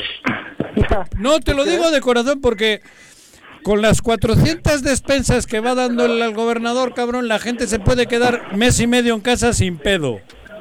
No, de hecho ¿Ah, es difícil, ah, muy, muy difícil. Ah. de hecho, la, realidad, este Juan José, es que Perdón, fue sarcástica la broma, ¿eh? Discúlpame, Valdomiro. Se entendió, no se Ah, no, no hacía falta aclarar. Si, si, no me lo dices, no me entero. ah, cabrón. Este, no, la realidad es que nos enfrentamos a una a una muy complicada situación tanto financiera como, como social. La gente está cansada, la gente está muy, muy tensa, triste incluso, porque pues coincide con temporada navideña este, este regreso a semáforo naranja. Y ahora lo que sigue es no caer hasta rojo. Hoy en la, en la mañana tuvimos una reunión con comerciantes, eh, con comerciantes del primer cuadro de la ciudad, y la intención de platicar con ellos fue instarlos a no poner el tianguis que habitualmente se pone en esta zona. Y esto pues con la intención de, de no caer incluso todavía más en el semáforo y regresar otra vez al confinamiento total, que ahí sí sería un tema desastroso para todos. Sí, claro. Sin duda, y económicamente esto pasa a afectar aún más, por supuesto, la economía, particularmente de quienes viven del comercio, que es un gran porcentaje de gente en Cuernavaca. Sí, de hecho, bueno, pues sabemos bien que Cuernavaca no tiene en realidad una productividad industrial o agrícola potente y Cuernavaca, en Cuernavaca vivimos fundamentalmente del comercio y de, de, este, de los servicios. Entonces, cerrando estos dos eh, cerrando estos dos factores financieros, pues la ciudad cae en una crisis automática y eso es lo que queremos evitar a toda costa. Pero para ello, bueno, pues hay que continuar con todas y cada una de las medidas que se han ido dictando a lo largo de estos meses. ¿Se reducen de nueva cuenta porcentajes de personas en comercios, eh, secretario?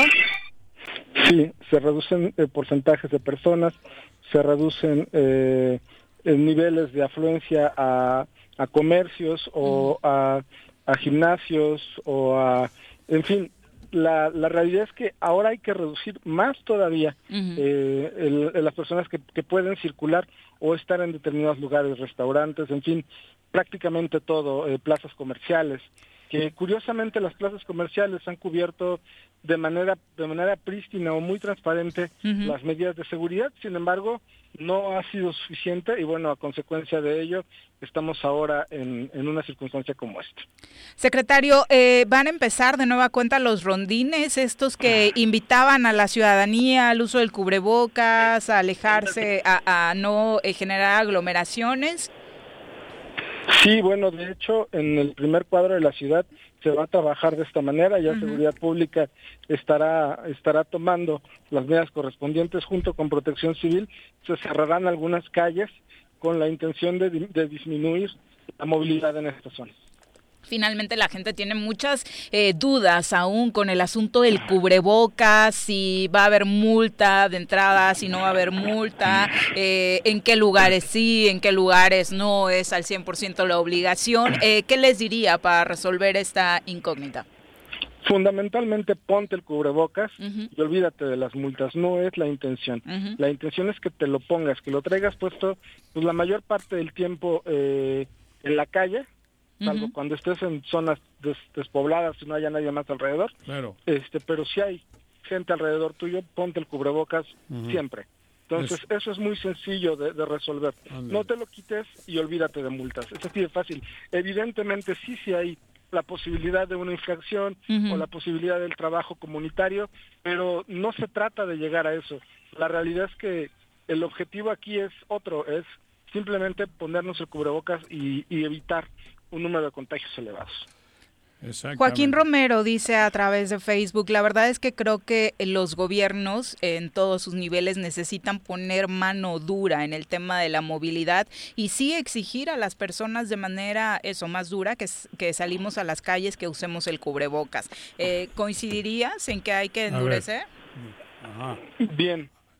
Hay que endurecerlo nosotros con el gobierno del estado. Le preguntaban al secretario. Ah, ah perdón, Juan, perdón, perdón. Sí, no, no, gracias. Ah, perdón. Gracias, Juan no, sabía cuándo te nombraron a ti. Cabrón, a mí me van a decir que me tengo que poner a huevo el cubrebocas y, y con 400 despensas para 2 millones de habitantes, Omeca, no me joda. Pero déjanos de escuchar. Ah, perdón, perdón, Maldovino, cabrón. Eh, en, me, en eso tienes eh, toda la razón, Juan José. Eh, el problema, además de ser un problema de salud, es un problema económico y necesitamos pues, apoyar a nuestra población en la medida de lo posible. El Ayuntamiento de Cuernavaca a lo largo de este año entregó más de 25 mil despensas a, grupos vulnerables, a familias, eh, de manera constante durante los primeros meses de la pandemia. Nos habría encantado continuar con este proyecto, con este programa. Sin embargo, pues los recursos se terminaron. Eh, ese, perdóname, esa es finalmente la clase de acciones que necesita nuestra sociedad para enfrentar a un problema tan delicado como el que estamos cursando ahora. La gente está desesperada, salir a la calle es necesario para muchos de ellos, fundamentalmente para ganarse la vida y endurecer las medidas y ser más drásticos, lejos de llegar a una a una resolución pronta, pues nos va a generar un descontento social eh, perfectamente justificado por una falta de pues de, alimentos, de consumo que, que evidentemente se verá reflejado en muy poco tiempo. Doctor, últimas recomendaciones para el público que nos escucha. Entendemos perfectamente que la circunstancia es complicada. Llevamos muchos meses durante esta en esta pandemia y cada vez se ve pues, más complicado, más lejano, más o más eh, distante el final a ello. Sin embargo, no podemos bajar la guardia, no podemos darnos por vencidos, tenemos que seguir trabajando para no perder todo lo que habíamos ganado con el paso de los meses, porque y habíamos ganado poco a poco llegar a un semáforo amarillo y en el cabo de 15 días podríamos regresar hasta el rojo y eso sería desastroso. Tú vives todavía en el otro estado, cabrón. Perdón, ah no, a ti digo secretario. Tú vives en el otro estado. Te voy a poner la conferencia de prensa que dio Ulises, porque hay otro estado de Morelos distinto al que tú vives. Cámbiate de estado. Tú eh, estás en el Morelos viejo. Hay otro Morelos. Donde no pasa nada. Donde no pasa esto. Según algunas autoridades. el sarcasmo de Juanjo quiere apuntar a que algunas autoridades dicen que Morelos está perfecto, que no tiene problemas ni de seguridad. El mejor gobernador de la historia tenemos. Nos encantaría vivir en ese estado, pero no es la realidad que tenemos te, enfrente. Te invito, yo ya estoy en ese cabrón. Puta, no sabes qué bien vivimos. Se pachequea el señor Arrece, doctor, no le haga caso. Sería bonito que nos invites a todos. Muchas gracias, doctor. Muy buenas tardes. Les agradezco mucho. Que tengan una excelente tarde. Gracias. Igualmente. A trabajar. Bueno, para cerrar con este tema, vamos a escuchar lo que en esta mañana dijo el doctor Gatel, porque el gobierno federal presentó ya los primeros detalles del Plan Nacional de Vacunación contra COVID-19 en México. Todos y todas tendrán acceso a la vacuna. Lo reitero, todos y todas tendrán acceso a la vacuna.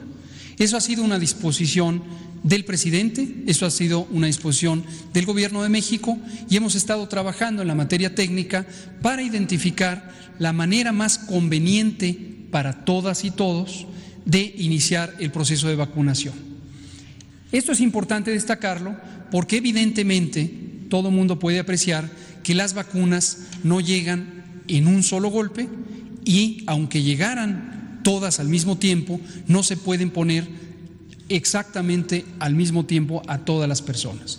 Entonces, necesariamente hay que tener una priorización para iniciar por aquellas personas que resulta más conveniente protegerles a ellas y por extensión proteger a todos los demás. ¿Quiénes son estos? Los trabajadores de la salud. Ah, Exactamente. La primera fase de vacunación va de diciembre de 2020 a febrero de 2021 e incluye a los profesionales que atienden la pandemia. En la siguiente fase, atención Juan José, de febrero a abril se vacunará al personal de salud que no fue incluido en la etapa previa, el que no está en esa zona eh, fuerte, y las personas de 60 años. Ya. Oh. Así que el 14 de febrero te vacunan, Juanji. San Valentín. Juanji, Ya, ya le hiciste. Pero ¿qué hago de aquí a febrero, güey? En el sarcófago. Guárdate. Guárdate, Juanji, que es lo que no has estado haciendo todo el año. ¿eh? Ya eres de los primeros, eres privilegiado, güey. valóralo. Para, por algo tengo Valóralo. Ahí me toca En febrero, en enero cumplo 65. Ya en febrero pasa. Ya, de todas formas, ahorita. Ya, a mí, a mí, a mí me toca hasta mayo, Juanji. Sí. Sí, la tercera etapa de abril a mayo se va a inmunizar con la mitad de la vacuna tienes, a las personas de entre 50 y 59, mientras que en la siguiente fase se vacunaría a las personas de entre 40 y 49 años. Así que bueno, el próximo año se espera que el avance sea, eh, no están todavía en es que niños, Lo pregunto por los niños, por el tema de regreso a clases. O sea, yo, yo la verdad no sé, si es una decisión de los padres, sobre todo si son menores de edad, si los vacunarían o no. Yo en lo particular sí me voy a vacunar, pero no sé, por ejemplo, si me dijeran, oye, tenemos que vacunar a tu bebé, no estoy tan seguro. Es que hoy dijo el doctor Gatel que, el regreso de clases no está relacionado con la aplicación de la vacuna. Sí va a avanzar, pero dependiendo de cómo está el semáforo, el nivel de contagios y todo eso. Yo haré, haré caso a una estrategia que me digan que, que va a haber. Si a mis hijos de 14 y 12 años hay que vacunarles, los vacuno. Si me dicen que no, no los voy a vacunar. Yo, Digo, yo a mi bebé creo que no. Digo, pero yo no soy, yo no voy a decidir. Yo voy a ser respetuoso con los expertos. Si me dicen, yo me vacuno en chinga. A mí si me la pusieran ma- mañana. No, no, tú rápido, hijo. Por eso, sí eres sector vulnerable. Pero con sí. estas las pirañas Sí, que ya por son lo las menos dos con cuatro. con las pirañas que me agarren sano, cabrón. Sí, y los niños van a estar, se insiste según esta tabla, en el último grupo de vacunación Por eso, contra el lo de los niños, COVID-19. si está vacunado la gente vulnerable, lo que los niños en la mayoría de, bueno, en- creo que no son, ¿cómo se llaman? Son asintomáticos, ¿no? La No mayor- siempre, sí, la no mayor siempre. parte Bueno, de las hablo veces en, en la mayoría de los casos los niños, aunque les haya dado, bueno, no, jóvenes, no, no ponen en riesgo su en el equipo de vida, fútbol dieron comillas, dos ¿no? chicos dieron positivo y en, en ocho días resuelto. Estaban del otro No, no, lado. No, te- no tuvieron nada, ninguno. Si los que conviven con ellos están vacunados, esos chicos no tienen, creo, problemas. Por eso se vacunará a la población de uy, riesgo. Claro. 2,5, volvemos. Me amarran como puerco. Mire. ¿Quién te manda a salir en plena contingencia? Quédate en casa y escucha. El siguiente año todo será mejor Porque aprenderemos mucho más. y saldremos adelante como familia y como la gran comunidad educativa que somos, cuidándonos todos. Te deseamos felices fiestas. colegiocuernavaca.edu.mx Tu camino al éxito. En Morelos las y los diputados trabajan por leyes con justicia social y de beneficio para todos. A partir de este año, las actas de nacimiento no pierden vigencia, así que ya no tendrás que gastar más para realizar tus trámites. Con acciones como esta, Morelos avanza. 54 legislatura. Congreso del Estado de Morelos. ¿Te gustan los caballos? ¿Tienes uno? ¿Sabes montar? ¿No? ¿Quieres aprender? Conoce los beneficios de hacerlo en Rancho de la Media Luna en Huitzilac. Contáctanos al 777-155-1062.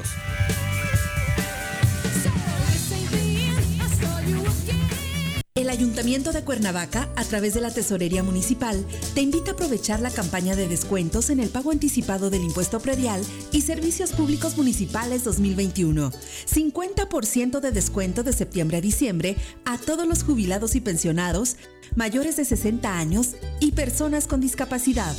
20% de descuento en septiembre y octubre y 15% de descuento en noviembre y diciembre para todos los contribuyentes. Paga en cajas en línea y a 3 y 6 meses sin intereses con tarjetas participantes. Ahorra y colabora por el bien de todos, porque Cuernavaca lo vale. ¿Quieres interactuar con nosotros? Búscanos en nuestras redes sociales como El Choro Matutino. Agréganos en WhatsApp al 777-443-4208. ¿Y por qué no? Sintonízanos desde la página web www.elchoromatutino.com. También puedes llamarnos a cabina al 311-6050. De lunes a viernes, de 1 a 3 de la tarde por Radio Desafío. Somos la mejor revista informativa del país. Somos... Quédate en casa.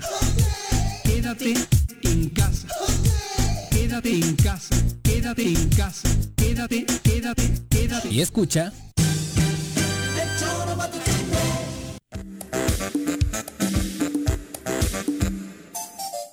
Dos con siete de la tarde, seguimos abordando temas médicos. Eh, nos acompaña en cabina el doctor José Miguel Ángel Bandic Puga, titular de la Oficina de Representación del órgano de operación administrativa desconcentrada del IMSS en Morelos, que Juanjo traduciría en... Delegado. Bienvenido, doctor. El, el- el histórico delegado de ¿Cómo le va? digamos, finalmente. Bienvenido. Gracias. Las funciones son las mismas. Exacto, ¿no? Por eso. ¿no? Exacto. Bueno, también nos acompaña eh, una enfermera de este instituto, Luz María, bienvenida. Gracias. ¿Te acercas al micrófono, por favor? Sí. Sí, Luz. Bienvenida, Luz. Eh, nos da muchísimo gusto recibirte en cabina. Bueno, hablemos de, nos hemos concentrado todo 2020 en este virus del COVID-19 y creo que hemos descuidado incluso en temas de difusión, temas tan importantes como la influenza. Hay una campaña de vacunación muy importante en el país desde hace muchos años y en este caso, doctor, eh, ¿qué pasó con todo esto para prevenir la influenza en México en medio de una pandemia como la que estamos viviendo? El tema de influenza y el tema de COVID son temas altamente correlacionados, ¿sí? De hecho, nosotros consideramos desde el punto de vista teórico que el tema de que estemos higienizando continuamente las manos, de que estemos guardando la sana distancia, todas esas medidas de prevención de alguna manera van a disminuir los casos de influenza. Al menos eso es lo esperado. De hecho, no hemos tenido una alta incidencia como en otros años, pero sí es muy importante a la par continuar con, con nuestros esquemas de vacunación. Esto definitivamente. Ah, eso con, las que, que no se paró para todos aquellos que se perdió en el COVID-19, no. se paró la campaña de vacunación. No se paró, sigue, nosotros terminamos nuestro periodo de vacunación hasta principios del año próximo. Eh, vamos conforme a los esquemas que nosotros tenemos, nosotros en lo que respecta al IMSS. Doctor, la típica pregunta, ¿no tiene nada contraproducente el que nos vacunemos contra el, ¿cómo se llama? La, influenza. para todo este desmadre del coronavirus. Nada. Digo, no hay ninguna cosa Yo había escuchado que era al revés. No, no, por eso. todo en positivo. No, aquí vamos hablando con evidencia científica. La evidencia científica establece que aquellas personas que se vacunan contra la influenza tienen menos probabilidades de tener complicaciones. Y lo mismo va a suceder con el COVID. Se ha demostrado que de cada 10 pacientes que mueren por influenza, al menos ocho no estaban vacunados. Ah, Entonces es muy importante la vacunación y al menos disminuyen las complicaciones. Y lo mismo, lo mismo va a suceder con el COVID. La vacuna no es una solución milagrosa, es un acto de prevención que va a disminuir las complicaciones y seguramente va a disminuir el número de muertes. Que es la, meta. Que es, la meta. Sí, y al final vamos a generar una inmunidad suficiente que va a disminuir el número de contagios y también el número de complicaciones y por ende el número de muertes. Hemos estado esperanzados que a ver cuando llega la vacuna, que si Rusia, que si China, que si Pfizer. Doctor, eh, ¿realmente la gente sí responde positivamente al tema de la vacunación? Hay una vacuna que sí tenemos, que es esta de la influenza. ¿Qué tanto hemos estado recurriendo a ella? Fíjate que la respuesta ha sido muy positiva. En este año yo te puedo asegurar que tenemos sobre demanda. El, ¿Ah, eh, el, tema del COVID ha posicionado, ha sensibilizado a la gente de forma importante. De hecho, debemos de reconocer que en algunas ocasiones no nos ha llegado a tiempo y la gente va, exige y pelea por su vacuna. Eso es positivo porque la gente sí está acudiendo al llamado. Está creando más conciencia incluso. Y, eso nos va a preparar para el tema del COVID porque bueno, en las, va a ir llegando en forma gradual y ya tenemos todo un esquema de vacunación que ustedes ya mencionaron y además sí estamos preparados para poder resolver y poder incluso recibir las vacunas de ultracongelación. Eso digo. Quienes decían que no tenemos los ultracongeladores, claro que los tenemos. Aquí en Morelos tenemos. 70 bajo cero y esas madres. Hasta menos 86 los ah, tenemos. Ah, era una gran duda, incluso de gente relacionada con el tema. Con la eh, ciencia. No, sí los tenemos. México tiene varios centros de investigación. Aquí tenemos uno, el que está en Xochitepec, el CIBIS. Tenemos, acabo de ver, tres ultracongeladoras de menos 86 grados. Y en lo pues está relativamente cerca, así que los podemos estar almacenando. ¿Y tiene la capacidad para guardar muchas? ¿O cómo es eso? Es como los los carniceros que tienen un chingo de vacas dentro del congelador, Sí, y vas sacando las que vas ocupando y en lo que las sacas y a llevarlas al resto al resto del estado tenemos el tiempo suficiente y no se van a desactivar porque se van a conservar a la temperatura necesaria para llegar al lugar donde lo vamos a aplicar. Eso estás hablando ya. Entonces, es una gran noticia. Y es la que más tecnología exige. Las otras exigen menos ultracongelación. Todas son bajo cero, pero al menos esa que es la de mayor exigencia, la de Pfizer, que es la primera que va a llegar. Y me estás hablando que el IMSS tiene esto. Sí, el IMSS lo tiene. Ustedes lo tienen. nosotros lo es una gran noticia. El Estado de Morelos lo tiene. Mira, cabrón. bueno. Ah, eso es. Deja tranquila a la ciudadanía porque habíamos escuchado muchas voces, sobre todo de los críticos, por la opción eh, que tomó el gobierno federal para traer la vacuna de Pfizer, diciendo que el gran problema no era que no hubiera dinero para comprar, sino que no teníamos cómo guardar la, infraestructura para. No, sí la tenemos. Nosotros, desde un principio, a nivel central hicieron todo el estado, todo el, todo el sistema de salud un diagnóstico. ¿Cuántas refrigeradores tenemos para vacunas, cuántas para medicamentos, porque nosotros tenemos muchos medicamentos que requieren estar bajo congelación. Y luego de estos cuántos ultracongeladores, ¿dónde los tenemos? Ajá. ¿Sí? ¿Qué capacidad tenemos para llegar? El diagnóstico ya lo tenemos. Tenemos un Me has tranquilizado. Yo compré en el Oxxo el otro día una hielerita de esas, cabrón. De las de UNICEF. Ajá, No, seguro no, que no. No hay pedo, ¿no, doctor? Tus cosas, me cae. Para la cerveza a lo mejor Ah, sí. sí. Si no se te olvida el COVID-19. Doctor, eh, perdón el comercial, es que me quedé pensando en lo de la vacuna del COVID que platicamos. ¿Los bebés también tienen que vacunarse contra la influenza? Sí. Tengo una de seis meses, por eso pregunto. No, claro que sí. Y aquí está la experta que yo quisiera que... Luz. Sí, de hecho hay un cuadro básico que se empieza... ¿Usted es enfermera? Soy enfermera ¿Desde hace auxiliar de cuántos salud años? pública. Empecé- ya tengo muchos años trabajando para el IMSS, pero Ajá. sindicalizada a partir del 2010, bendito Dios. Con qué toda bueno. la confianza, bueno. como siempre en el cuerpo de enfermeras, Sí. que un reconocimiento aparte. Sí, Claro. hay un, un esquema de vacunación de los niños de, a partir de los seis meses, ¿verdad? Se les pone una dosis que es 0.25. Al mes se les pone un refuerzo y, de- y posteriormente se le pone ya anualmente, una al año. O sea que. Paco ya Silvana Sí, la tiene que llevar. El 12 de diciembre. ¿Cuántos cumple- meses tiene tu hija? Cumple 6 el 12. Pues ya. Pues espérame, pues Cabrón. estoy preguntando apenas. No, por Ok, eso. qué bueno, gra- Sí. qué bueno que... ¿Y con los bebés eh, no hay contraindicaciones? Todas las vacunas tiene, guardan cierta reacción, ¿sí? Ajá. pero esta reacción pues es normal. A nuestro organismo le entran anticuerpos, ¿verdad? Que no son de nosotros mismos. ¿verdad? Y hacen reacción a veces, no siempre, ¿sí? Depende también del sistema inmunológico de cada pacientito, de cada bebé. Hay bebés que absolutamente no les pasa nada, otros, ¿verdad? Les da una pequeña temperatura, una Ajá. pequeña Una febrícula. pequeña reacción, Sí. A mi bebé sucede con las Dolor local, vacunas, ¿verdad? ¿no? Normal. Pero sí, Normal. pero es ¿Y normal. por la altura la dosis es la misma o a Paquito hay que darle la Ey, mitad? Antes le pregunté, ¿usted Mi qué bebé- opinaba, mi bebé enfermera? mide esto, güey. ¿Eh? 6 meses. Sí, A ti, güey, digo. Ah, en bebés se les pone 0.25 y en adultos 1.5. Aunque midan lo que mide Paquito. Sin importar la Punto cinco estatura. mililitros. Ah, cabrón. Dile, y a los, dependiendo los la viejos- edad, no No, disminuye. es la misma. Sí. Ajá. Sí. Ya a partir de... Otra pregunta que traigo Ya es seria, la ¿no? vacuna del, Sí, ya, del esto de los niños, cabrón, ¿cómo se llama? La que estaba ¿Sarampión? Sarampión. ¿Esa qué onda? Porque había también escasez de esa, ¿no? No, sí la tenemos. ¿Ah, sí? De hecho, hay ahorita. Está ahorita Sí, está. porque hubo un brote por ahí, ¿no? Sí. Y- Que asustó. Hubo alarma. Sí, pero sí está este, cubierta la población, inclusive los ¿Ah, niños sí? cumpliendo su año de edad, porque son dos dosis, una al año y la otra a los seis años. La ¿sí? de- El refuerzo se puede decir, se les está aplicando.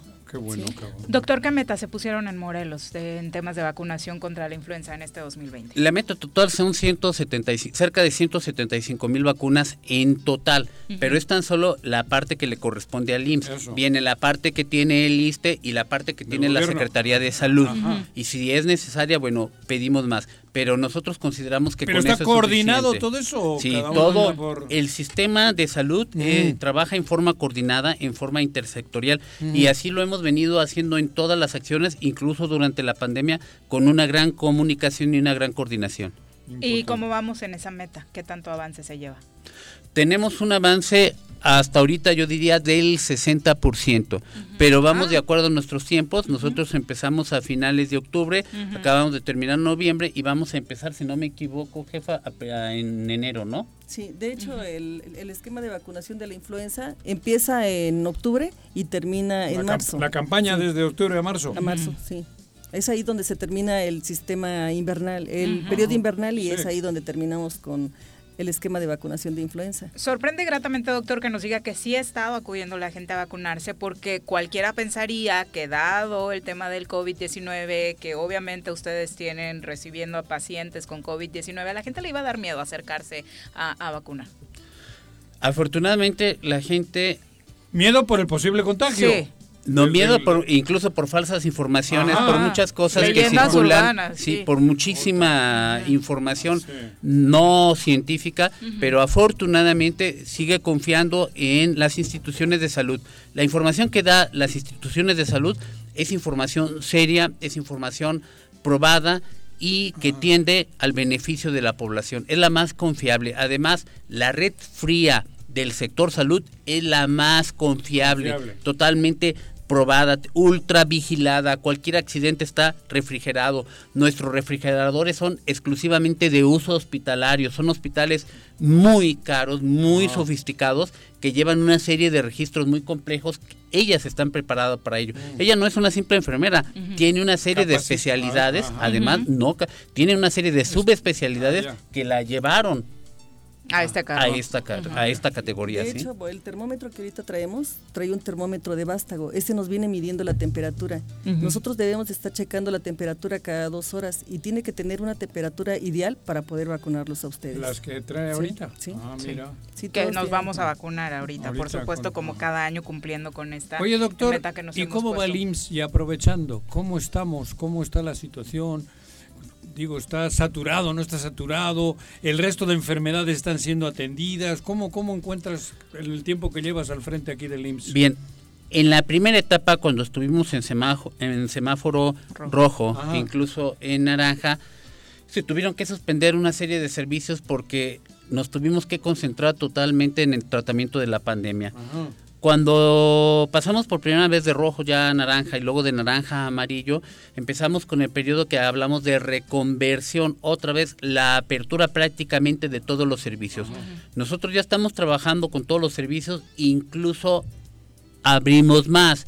Se rentó el hospital, el conocido antes como Innovamed, que está en la parte céntrica, donde prácticamente estamos aumentamos en forma considerable nuestra productividad en cirugías de tipo ambulatorio, cirugías de bajo riesgo, pero en forma considerable. Incrementamos nuestra productividad.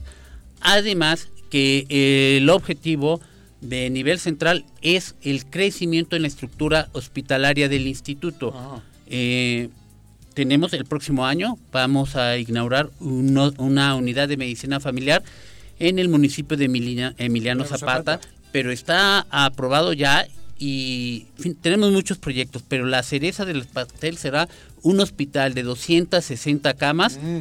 Ah, que ahorita lo tenemos proyectado a un lado del Hospital General de Zona 1, donde están las canchas de fútbol.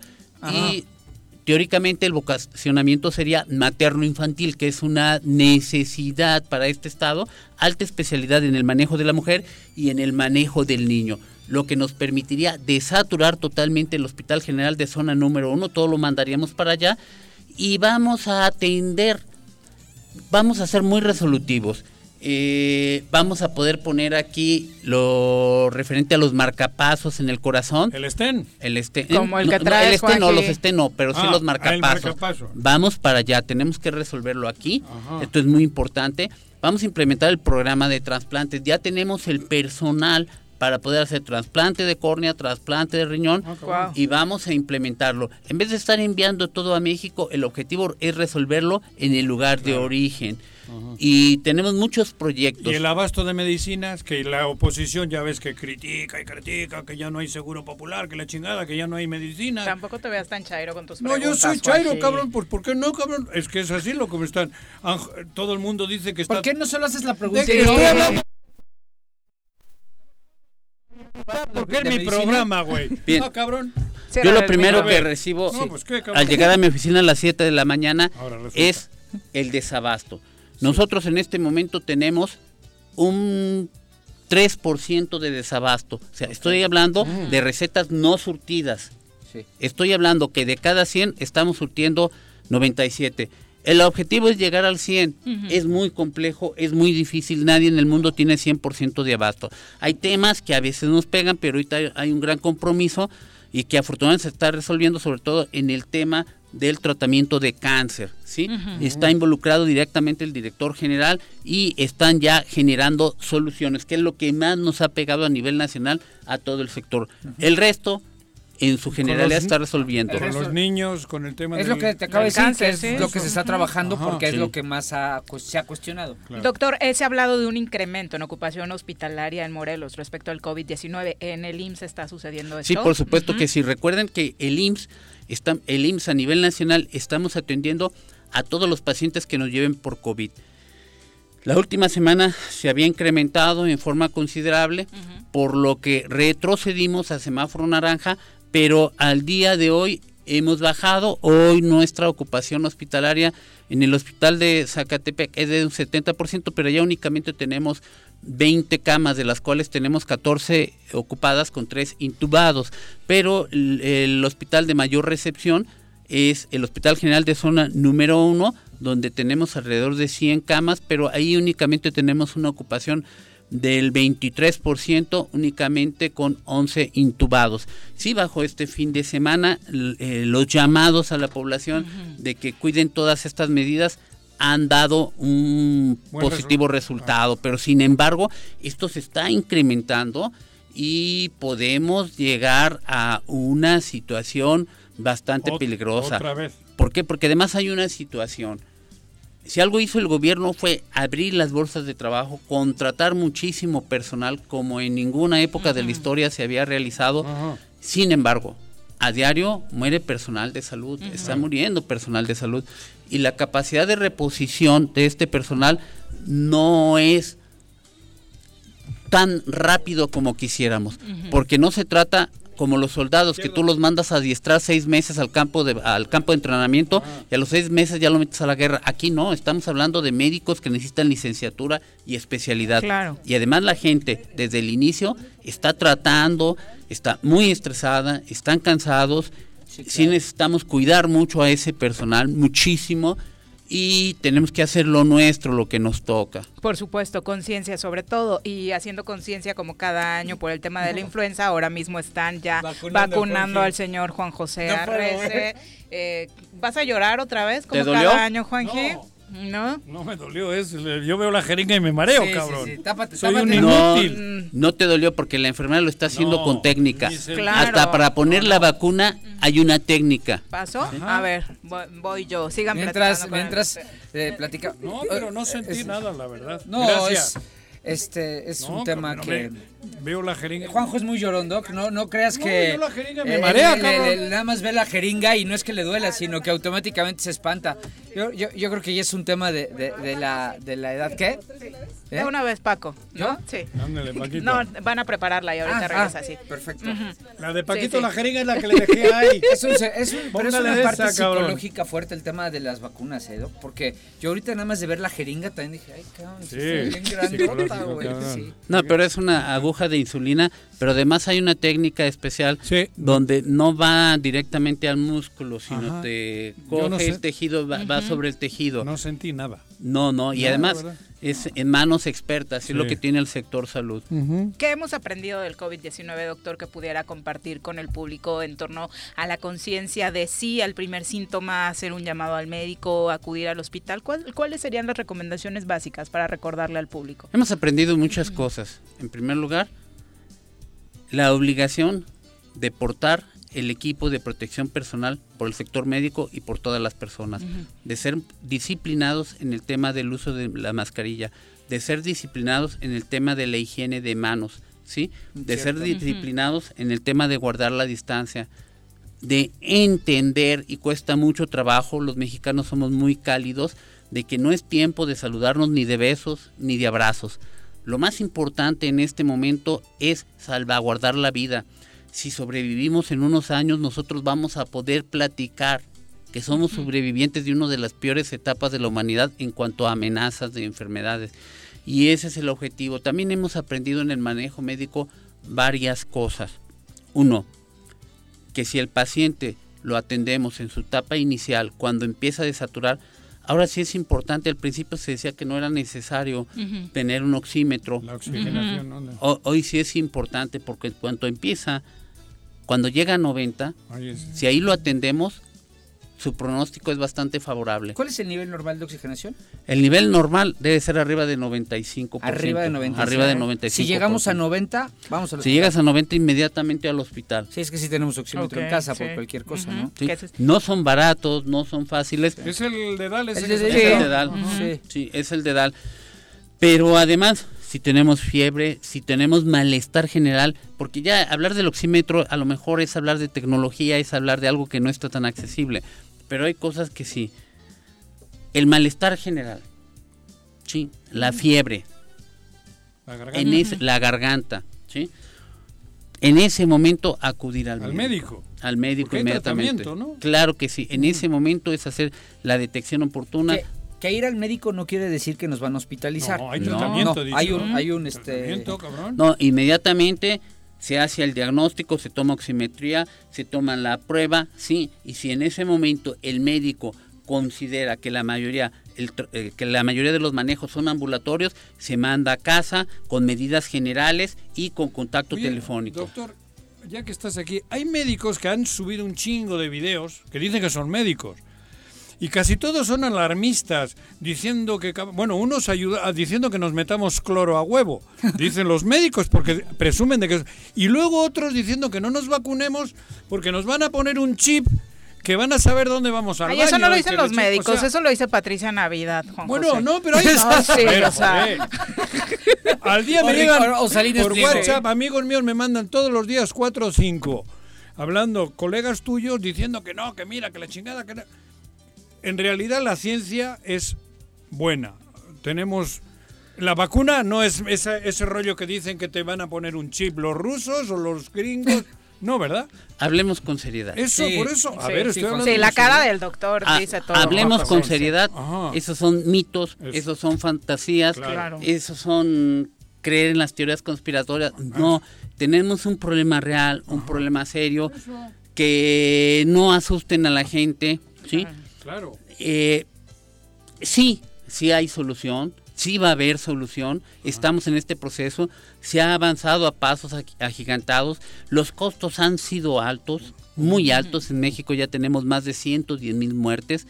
Eh, Morelos es uno de los estados que a pesar de que geográficamente está rodeado por los estados que más han sido afectados, la población ha respondido y ha respondido bien y, y, debemos de seguir respondiendo bien. Se ha incrementado mucho en la Ciudad de México y sobre todo en la parte sur que hay una mayor demanda y sin embargo Morelos, a pesar de que retrocedimos amarillo, retrocedimos por poco, diría por uno o dos escalones hacia abajo, ¿sí?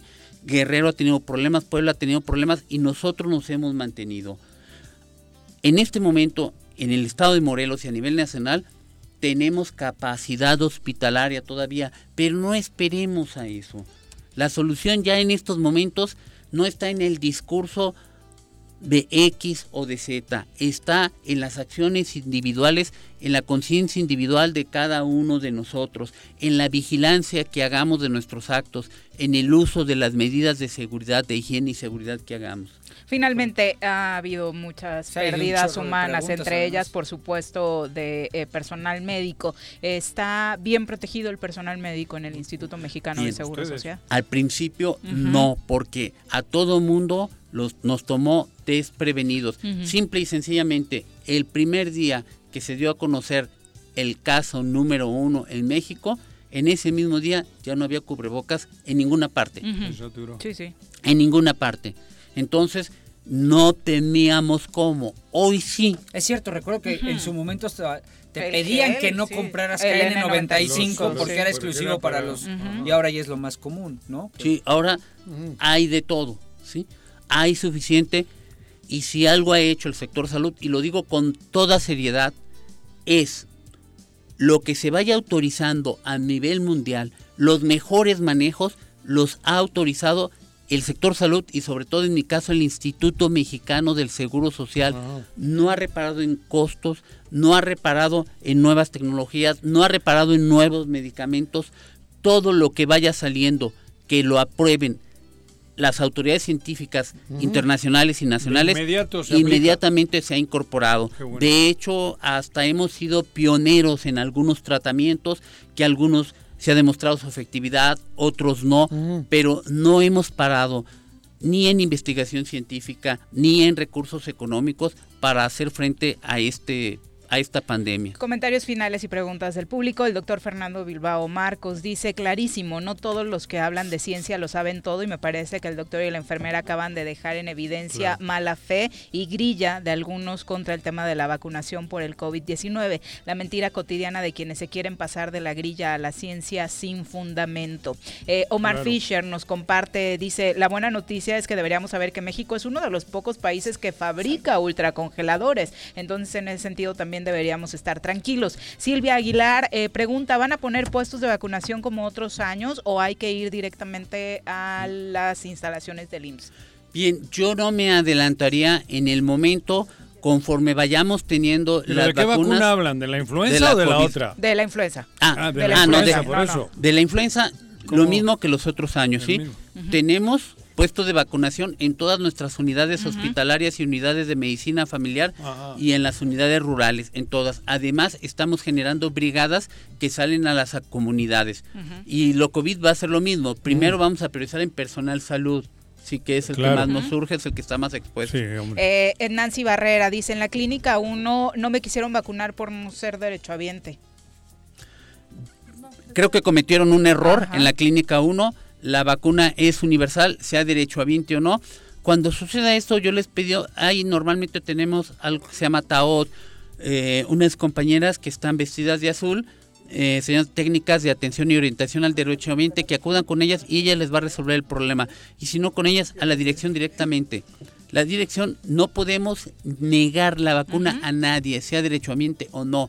Una disculpa y tiene ella toda la razón, sí tiene derecho. Finalmente, Iván Vilar, sobre el tema del COVID-19, pregunta, ¿hay capacidad en hospitales privados o solo en el IMSS en Morelos? se refiere a la atención del COVID-19, porque lo que se pretendería y deberíamos hacer conciencia es no saturar al sector público por la cantidad de trabajo en general que tienen.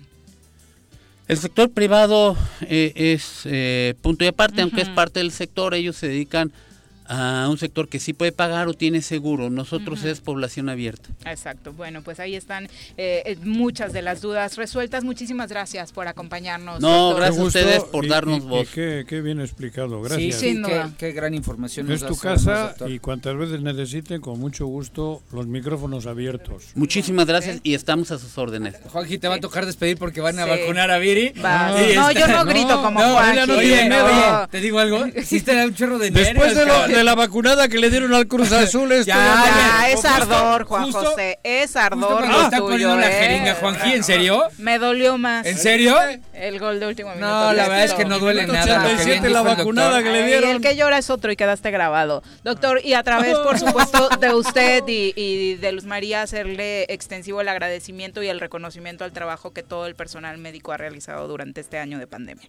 Con gusto se los hago extensivo porque es una gran labor que el personal de salud ha realizado en toda la República y en todo el mundo. Muchas gracias. Muchas gracias. Muy buenas tardes. Muchas gracias. Y por supuesto los invitamos a ponerse a la vacuna para evitar complicaciones eh, de salud. Son las 2 con 36. Regresamos. Tengo miedo, tengo miedo, tengo miedo, tengo miedo, tengo miedo, señor, tengo miedo. No te asustes, quédate en casa y escucha. Si quieres consentir a tu mascota, el mejor lugar para hacerlo es Clínica Veterinaria Mundo Mascota. Contamos con consultas, medicamentos, accesorios, alimento y servicio de pensión. Además, tenemos servicio a domicilio. Ubícanos en Avenida 10 de Abril, número 1210, Colonia Granjas, o llámanos al teléfono 169-2128. Clínica Veterinaria Mundo Mascota.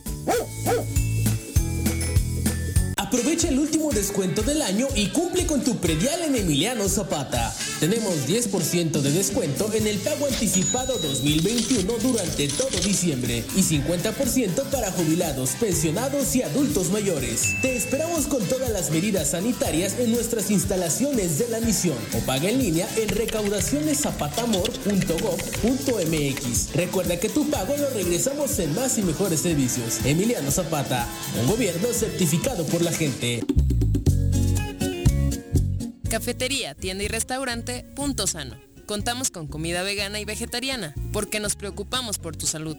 Ven y conoce nuestros productos orgánicos y suplementos alimenticios, al interior de Plaza Andrómeda, local 19, en calle Pericón, Lomas de la Selva. Contáctanos al 372-3514 o búscanos en Facebook como Punto Sano Cuernavaca. El gobierno municipal de Yautepec te invita a que aproveches los grandes descuentos en el pago del impuesto predial. 17% en octubre, 14% en noviembre y 12% en diciembre. Además, jubilados, pensionados, personas con capacidades diferentes y adultos mayores obtienen 50% de descuento. Además, participas en la rifa de un auto último modelo y dos motocicletas. Paga en línea en www.yautepec.gov.mx o asiste a las oficinas de catastro. Avenida Revolución sin número, carretera Cuautla Cuernavaca, Colonia Atlihuayán, en Yautepec. Te esperamos. Va por Yaute. Este año ha sido difícil. Pero hemos aprendido mucho. A reinventarnos, a pensar y resolver las cosas de nuevas maneras. Y juntos lo seguiremos haciendo, cuidándonos todos. Te deseamos felices fiestas. colegiocuernavaca.edu.mx Tu camino al éxito. Quédate en tu puta casa. Quédate en tu puta casa. Quédate. Y escucha.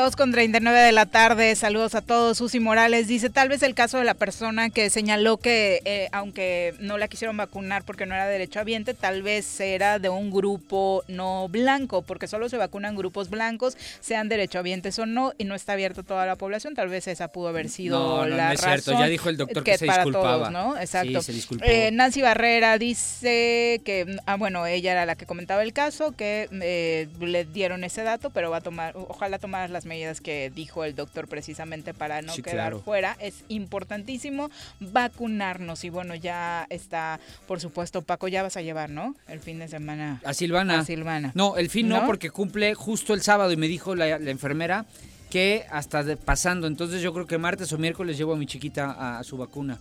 Que me duele hasta el alma, ¿eh? A los papás nos duele más la vacuna que a los niños. Bueno, sí, la lloradera, ¿no? Sí, no, La lloradera. yo, pobre de mi bebé. Bueno, hay Champions League. Juventus ya le va ganando 2 por 0 a Barcelona de visita. Uno de los goles, el primero fue de Cristiano Ronaldo. Aunque este es el partido pues más espectacular del día por aquello de que Cristiano y Messi se iban a reencontrar en una cancha de fútbol. La nota se la está llevando el duelo entre el Paris Saint-Germain y el Istanbul porque resulta que de nueva cuenta se dio un acto racista. El cuarto árbitro de este partido le dijo negro, le gritó negro a un miembro del cuerpo técnico del Istanbul. Así que los jugadores decidieron abandonar la cancha y no van a continuar jugando.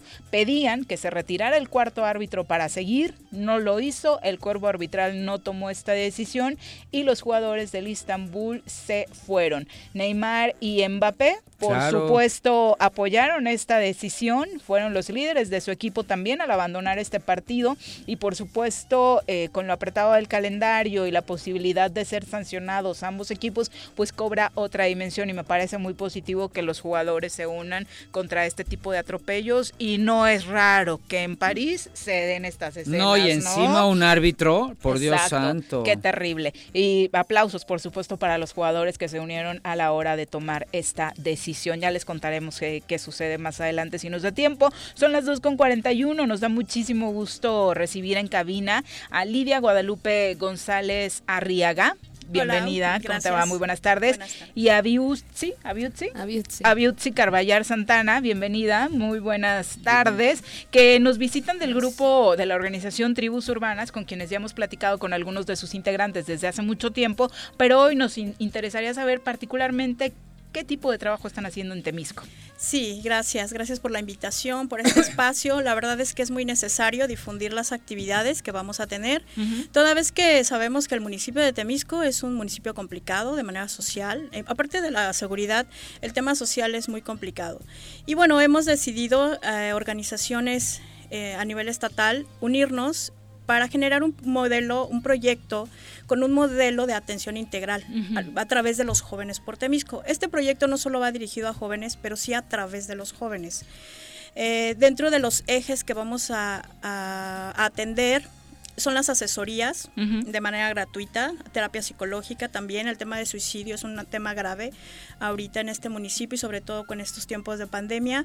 Eh, vamos a atender eh, cu- cuestiones de educación, becas, renivelaciones académicas, eh, vamos a atender cuestiones de salud también, estamos haciendo las gestiones, canalizaciones para lo que necesiten, atención a personas que no tienen recursos económicos y bueno, entre otras actividades que, vamos a estar generando. Eh, uno de los grandes proyectos es Luciérnagas en Movimiento, va dirigido a temas eh, de género, violencia de género. Tenemos eh, con nosotros dentro de la red Ana Karina Chumacero, quien ella nos va a dar todo un acompañamiento en este tema de género. Ella es de Temisco. vamos a atender el tema de yo me incluyo en temas de discapacidad a través de nuestro líder que va a ser Martín. Eh, la verdad es que es un proyecto interesante porque cubre muchos, muchos sectores, ¿no? Y el tema de brigadas, eh, que lo estamos conformando como Brigadas Juventud Temisco, va a ser guiado por nuestros amigos precursores, que ellos tienen ya bastante tiempo trabajando con jóvenes allá en Temisco y bueno, la verdad es que la participación de ellos hoy nos resulta muy interesante porque creo que podemos hacer una incidencia en un cambio social ahí en el municipio. ¿Qué es Jóvenes por Temisco, si lo pudiéramos definir? Es una asociación civil eh, que nos estamos en proceso de constitución y que lo único que hace es generar las alianzas con otras organizaciones ya establecidas dentro del Estado para llevar a cabo este programa. Y Precursores es una parte de esas organizaciones que va a incidir este, fuertemente en el tema de juventud. Eh, eh, a estas alturas del partido y teniendo en puerta un año electoral, todos van a decir ya vienen representando un partido, ya está detrás un partido político detrás de ustedes, ¿es así? No, no, es así. Este, sí, porque luego, empiezan. ¿eh? sí, de, hecho, los actores políticos que más figuran ahí en el municipio nos conocen, ya tenemos un trabajo tras, a través de la institución de seguridad pública en el año 2011 a 2015 y la gente nos conoce y los eh, actores políticos también nos conocen. Y les hemos dicho y le estamos apostando a este proyecto para que gane quien gane, se vuelva un programa permanente. No nos interesa el color, no nos interesa que gane el mejor, ¿no? Pero que el proyecto, eh, de manera organizada, con la sociedad y nosotros, este, organizaciones, podamos hacer algo permanente por el municipio. Hablaban de eh, temas relacionados con la violencia en contra de las mujeres. Temisco es uno de los municipios con alerta de género. Obviamente, por el rango de edades, las mujeres jóvenes tienen un factor de riesgo terrible por violencia en casa, por violencia en las calles, por acoso y demás. Eh, específicamente en ese tema, decías, van a trabajar eh, fuerte. ¿Qué otro tipo de cosas están haciendo? Sí, vamos a hacer algunos talleres que tienen que ver con un proceso terapéutico eh, para ellas. Eh, el acompañamiento, la asesoría legal y el acompañamiento que les demos para proceder legalmente eh, va a ser de mucha fuerza para ellas. En caso de refugios, vamos a tener los refugios eh, temporales para, para, las mujeres y si es necesario aislarlas por cuestiones de riesgo, así lo vamos a hacer. Estamos haciendo el vínculo a nivel nacional con todos los refugios, se tiene el contacto, entonces vamos a tratar de que esa, esas mujeres que viven situaciones de riesgo y de crisis puedan empezar a sanar en un proceso de vida, en un cambio con ellas y sus hijos. Finalmente, ¿qué otro tipo de trabajo podrías compartirnos que hacen en Jóvenes en Temisco? Precursores está ahí latente eh, en alerta roja. Creo que estamos trabajando, ya tenemos, nos considerábamos como un, un grupo anónimo, porque pues yo creo que ni lo habían escuchado, pero es un placer que ahora lo puedan escuchar y ser partícipe de este trabajo. Si no trabajas para la sociedad, entonces te vuelves un completo envidioso, y que no quiere aportar nada. Entonces Precursores está, bueno, ahora saliendo y, a las calles. Eh, es un centro de formación de disciplina. Entonces creo que estamos viviendo una generación demasiado violenta. Los matrimonios ahora, si hay violencia adentro, ahora que esta cuarentena, setentena, ya no sabemos ni lo que es. Pero estamos viviendo un, tiempo de violencia donde a, esta generación no ha aprendido a decir que no. Entonces, estamos trabajando con los jóvenes eh, precursores, ha estado trabajando con muchas generaciones, las cuales nos preocupan no simplemente las internas, sino externas en todo. Entonces, eh, cada 40 segundos se suicida una persona y posiblemente, ahorita si cuentas 40 segundos, una persona ha perdido la vida por una mala decisión. Entonces, precursores se preocupa por esa parte, enseñarnos a tomar una decisión firme y bueno, en, en la vida está llena de decisiones. Y el doctor ahorita que escuchaba comentando decía que tú tienes consecuencias de no eh, tener cuidado de tus actos, ¿no? Entonces eso es muy importante, creo que todos tenemos consecuencias de nuestros actos, pero también tenemos la, la gran fuerza para poder decir sí y no, y bueno, los fundamentos que tenemos nosotros. Eh, se basan en una muy buena roca de la cual nosotros eh, decimos que vivimos y así es como ha participado. Viene conmigo un joven eh, que me está esperando y la verdad es que ha avanzado muchísimo, ha hecho un gran progreso en su vida y bueno, cada uno de ellos si hablara y pudiera narrar un poco de su vida, te diría que no se arrepiente de esa decisión de haber tomado ese tiempo de formación. Entonces me preocupan los jóvenes de mi municipio, de mi colonia, de mi calle, y eso es lo que pensamos trabajar uno a uno, porque a veces queremos ensanchar y tomar muchos, pero uno a uno hacemos mayor el trabajo. Claro. Para la gente que quiera acercarse, que necesite tal vez un apoyo, ¿dónde los encuentra? Sí, estamos eh, sobre la calle Emiliano Zapata, número 55, ahí en Temisco Centro, eh, por Facebook. Eh, Jóvenes por Temisco, Instagram, Twitter también, Jóvenes por Temisco, así nos, nos localizan. Y en un número telefónico es 777-257-1847 para atender 24 horas. Perfecto, muchas gracias por acompañarnos y felicidades por su trabajo. Felicidades por el trabajo que haces. muchas gracias. Temisco es un municipio que necesita muchísimo apoyo, sin duda. Son las 2.49, volvemos. Gracias. En casa. Quédate en casa. Quédate en casa, quédate en casa, quédate, quédate, quédate. Y escucha.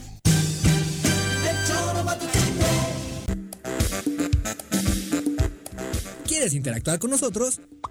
Búscanos en nuestras redes sociales como El Choro Matutino. Agréganos en WhatsApp al 777-443-4208. ¿Y por qué no? Sintonízanos desde la página web www.elchoromatutino.com. También puedes llamarnos a cabina al 311-6050. De lunes a viernes, de 1 a 3 de la tarde por Radio Desafío. Somos la mejor revista informativa del país.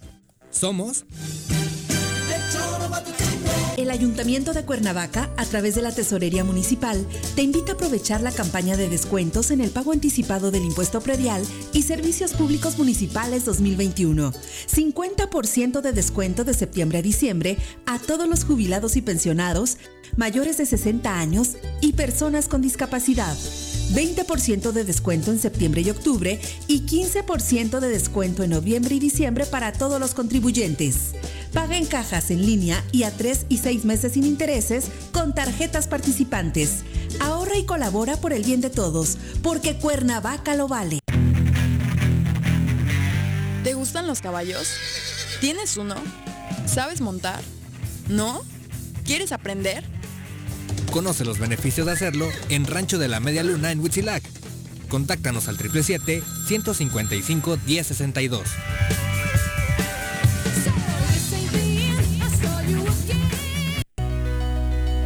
En Morelos las y los diputados están cumpliéndole a la ciudadanía.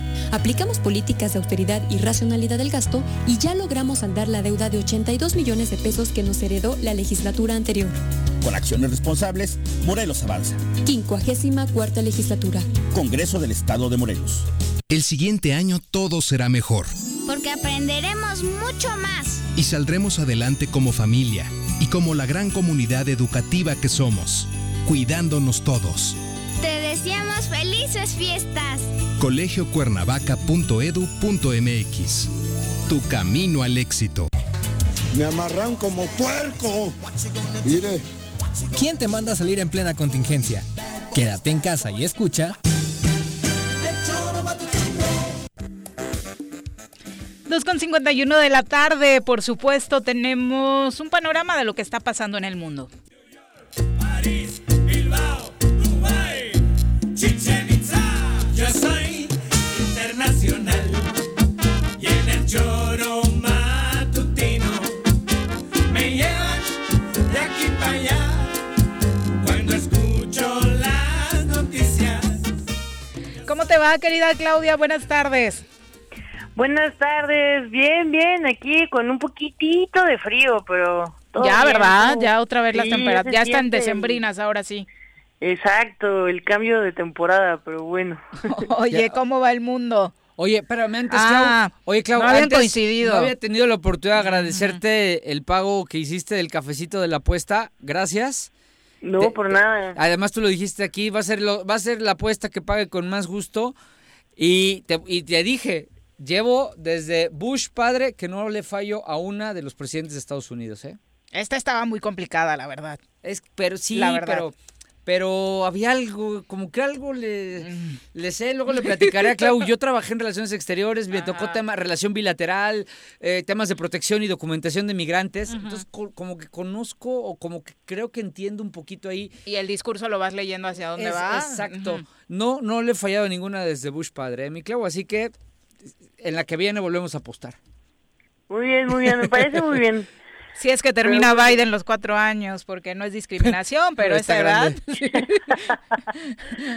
Bueno, sí, ya está grande, ¿eh? Sí. Pero yo creo que sí, yo creo que sí, este, sí acaba su, al menos el primer periodo seguro sí. Generación Juanji. quién sabe. ¿Cuántos años tiene Biden?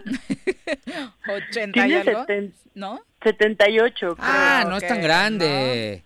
Pues es generación Juanji. 78, sí. Cumplidos Entonces- ahora el 20 de noviembre, de hecho. Sí, de hecho creo que estaba triste porque ya tenía su patita maltrecha para entonces. Te pasas, Claudia. Pues es que impresionante, ¿no? Acabas de convertirte en el hombre más poderoso del mundo, pero jugando con tu perro te lastimas Sí, el pie. exacto. si te contara lo que le ha pasado a Juanji últimamente, pero bueno. Oye, cuéntanos, ¿cómo anda? Vamos al, al otro extremo. De Estados Unidos nos vamos a Venezuela, ¿no? Sí, sí, justo es lo que eh, platicaba allá con producción, que Ajá. había que platicar un poco de lo que está pasando, porque bueno, ya sabemos que Venezuela es un tema de interés a nivel internacional y justo ahorita, eh, bueno, acaban de pasar las elecciones eh, legislativas, o sea, sí, la de la asamblea.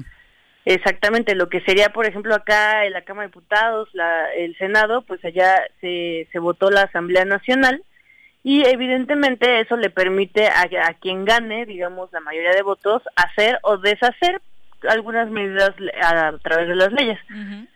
Entonces se esperaba que la oposición le fuera bien, eh, o al menos que tuviera una cantidad de escaños similar a la pasada, que ocuparon más del 30% de la Asamblea Nacional en el periodo anterior, pero el resultado fue que más bien eh, quien ganó la mayoría de los escaños fue precisamente el Partido Comunista de Venezuela, que es el partido del presidente Nicolás Maduro, que tan criticado ha sido a nivel internacional.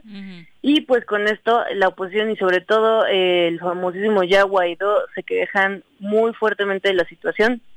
Están todos muy molestos, eh, en ese sentido, la oposición me refiero, con el resultado. Y algo que se analiza, de hecho mucho sobre todo en medios rusos, es que eh, lo que le dio el gane en realidad al Partido Comunista de Venezuela fue la abstención de, de emitir el voto de muchos eh, venezolanos y venezolanas.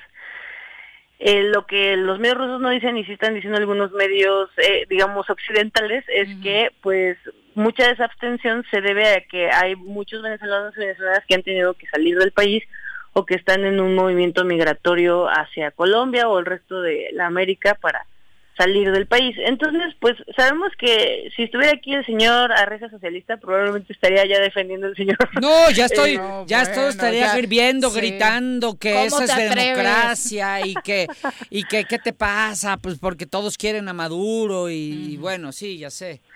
Y pues creo que es importante ver estas dos caras de la moneda, ¿no? Tanto igual y lo que dice el señor Arreza cuando está por acá, que los venezolanos, algunos sí están contentos con, con la gestión de Nicolás, o en sí del chavismo, pero también es interesante ver que los mismos medios rusos admiten que pues sí hay una clara eh, pues falta de participación ciudadana en las elecciones.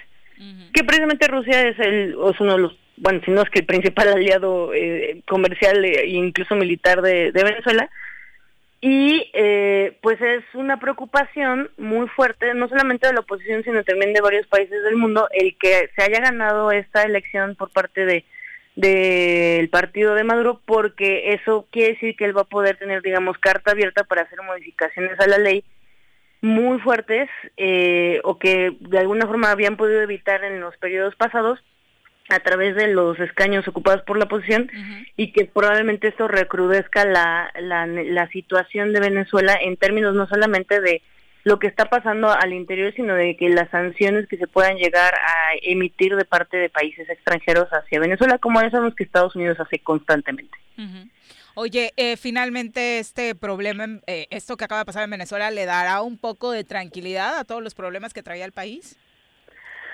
A Venezuela, la verdad es que no estoy segura. Creo que en parte era necesario hacer esto, sobre todo pensando en las medidas tal vez sanitarias y de seguridad que tienen que llevar a cabo, pensando en la crisis económica y en la crisis de salud, ¿no? Este, la verdad es que creo que de hecho, pues a veces vamos a ver que la necesidad de que los gobiernos puedan emitir o realizar modificaciones a la ley de manera rápida en situaciones de crisis van a ser constantes y, y si ya lo hemos visto en otros países de Europa que la verdad es que las oposiciones están cediendo no ante los partidos que se encuentran en el poder para precisamente implementar las medidas eh, de sí de salud y de seguridad para evitar más problemas con, con la pandemia pues entonces no se me haría extraño que esta fuera la respuesta no de alguna forma. Pero bueno eh, creo que no necesariamente va a mejorar la situación de Venezuela. Claro, es lo que te iba a preguntar. Probablemente, probablemente eh, la idea es precisamente poder realizar ciertas acciones que eh, mermen ciertos efectos más negativos de los que ya se tienen. Y sobre todo pensando en que, de nuevo, económicamente el mundo no va a crecer este año, ¿no? Pues tampoco podemos esperar que mejoren las cosas en, en un país que tiene la inestabilidad que ha tenido Venezuela. Claudia, pues muchas gracias por la comunicación. Gracias a ustedes. Nos encanta poder platicar contigo. Buenas tardes. Buenas Gracias, tardes. Clau. Mm, Por supuesto. Y antes de despedirnos, ¿cómo va la Champions? Al medio tiempo, Juventus le decíamos, 2 por 0 va ganando en su visita al Barcelona. Chelsea está empatado 1-1 con el Krasnodar. El Leipzig va ganando en casa 2 por 0 al Manchester United. El Dinamo eh, con el Ferenbax eh, 0 por 0. Sevilla va ganando de visita al Rennes 2 por 0. Y el que se paró sigue parado y parece que ya no van a regresar. El Paris Saint Germain 0 por 0 con el Istanbul. eh, después de este acto racista en el que un cuarto árbitro eh, pues grita expulsen a ese negro. Eh, el cuarto árbitro lo hizo, le pidieron que rectificara. Aparte, otro ejemplo de soberbia, ¿no? ¿Pero todo estuviera, todo estuviera mejor si tras el reclamo el partido se estuviera jugando Pero rectifica está su muy raro, dicho, ¿sí ¿no? se dará cuenta este señor que ya le costó su carrera? O sea, este partido, ya él ya es nota internacional, claro. ya se viralizó y no es capaz de arreglar rápido el tema diciendo, sí me disculpo, por favor, y me retiro. Y ni siquiera era un asunto futbolístico, Claro, ¿sabes? es lo que no entiende uno, pe- pero, pero ¿qué, qué, qué pasa? Que no eres capaz de decir, a ver, ya, ahí muere. Aceptar tus errores. Lo acepto, una disculpa, y a lo mejor tengo futuro. Hoy te aseguro que este señor no se vuelve a aparecer en una cancha. Seguramente no, esperemos que no. Esperemos y lo que maravilloso y la escena que quedará como emblemática en este partido, que ya es histórica, los dos equipos unidos contra el racismo, ¿no? Que eso Así por es. supuesto se aplaude. Paco, muchas gracias por acompañarnos. Gracias a ti, Viris. Nos da muchísimo gusto recibirte y nos cuentas cómo van las repercusiones de tu vacuna. Ay, ¿Te pues dolió, va- no? Sí dolió, ¿eh? Este, pero, pero no importa, no importa. Lo dijo el doctor muy bien, hagan conciencia, ayuda mucho para el tema del COVID. Y sobre todo, no, no en el tema de prevenir que te dé, sino en sus consecuencias. que Entonces, te agarra más fuerte, ¿no? Sí, que nos agarre fuertes y, y- y lo menos, este, con menor complicación. Exacto, bueno, tienes mensajitos por acá. Mario Campos dice, Paco, me gusta mucho cuando estás en el choro. Gracias. Se pone bueno eh, el agarrón con Juan Jimario. Muchas gracias viejito. para ti. Indira de la Rosa dice, gracias Choro por entrevistas como con las de Sí. los médicos que tuvieron hoy. Nos encanta, por supuesto, nosotros también nos ilustramos de la mano de ustedes. Muchas gracias por acompañarnos. Que tengan excelente tarde.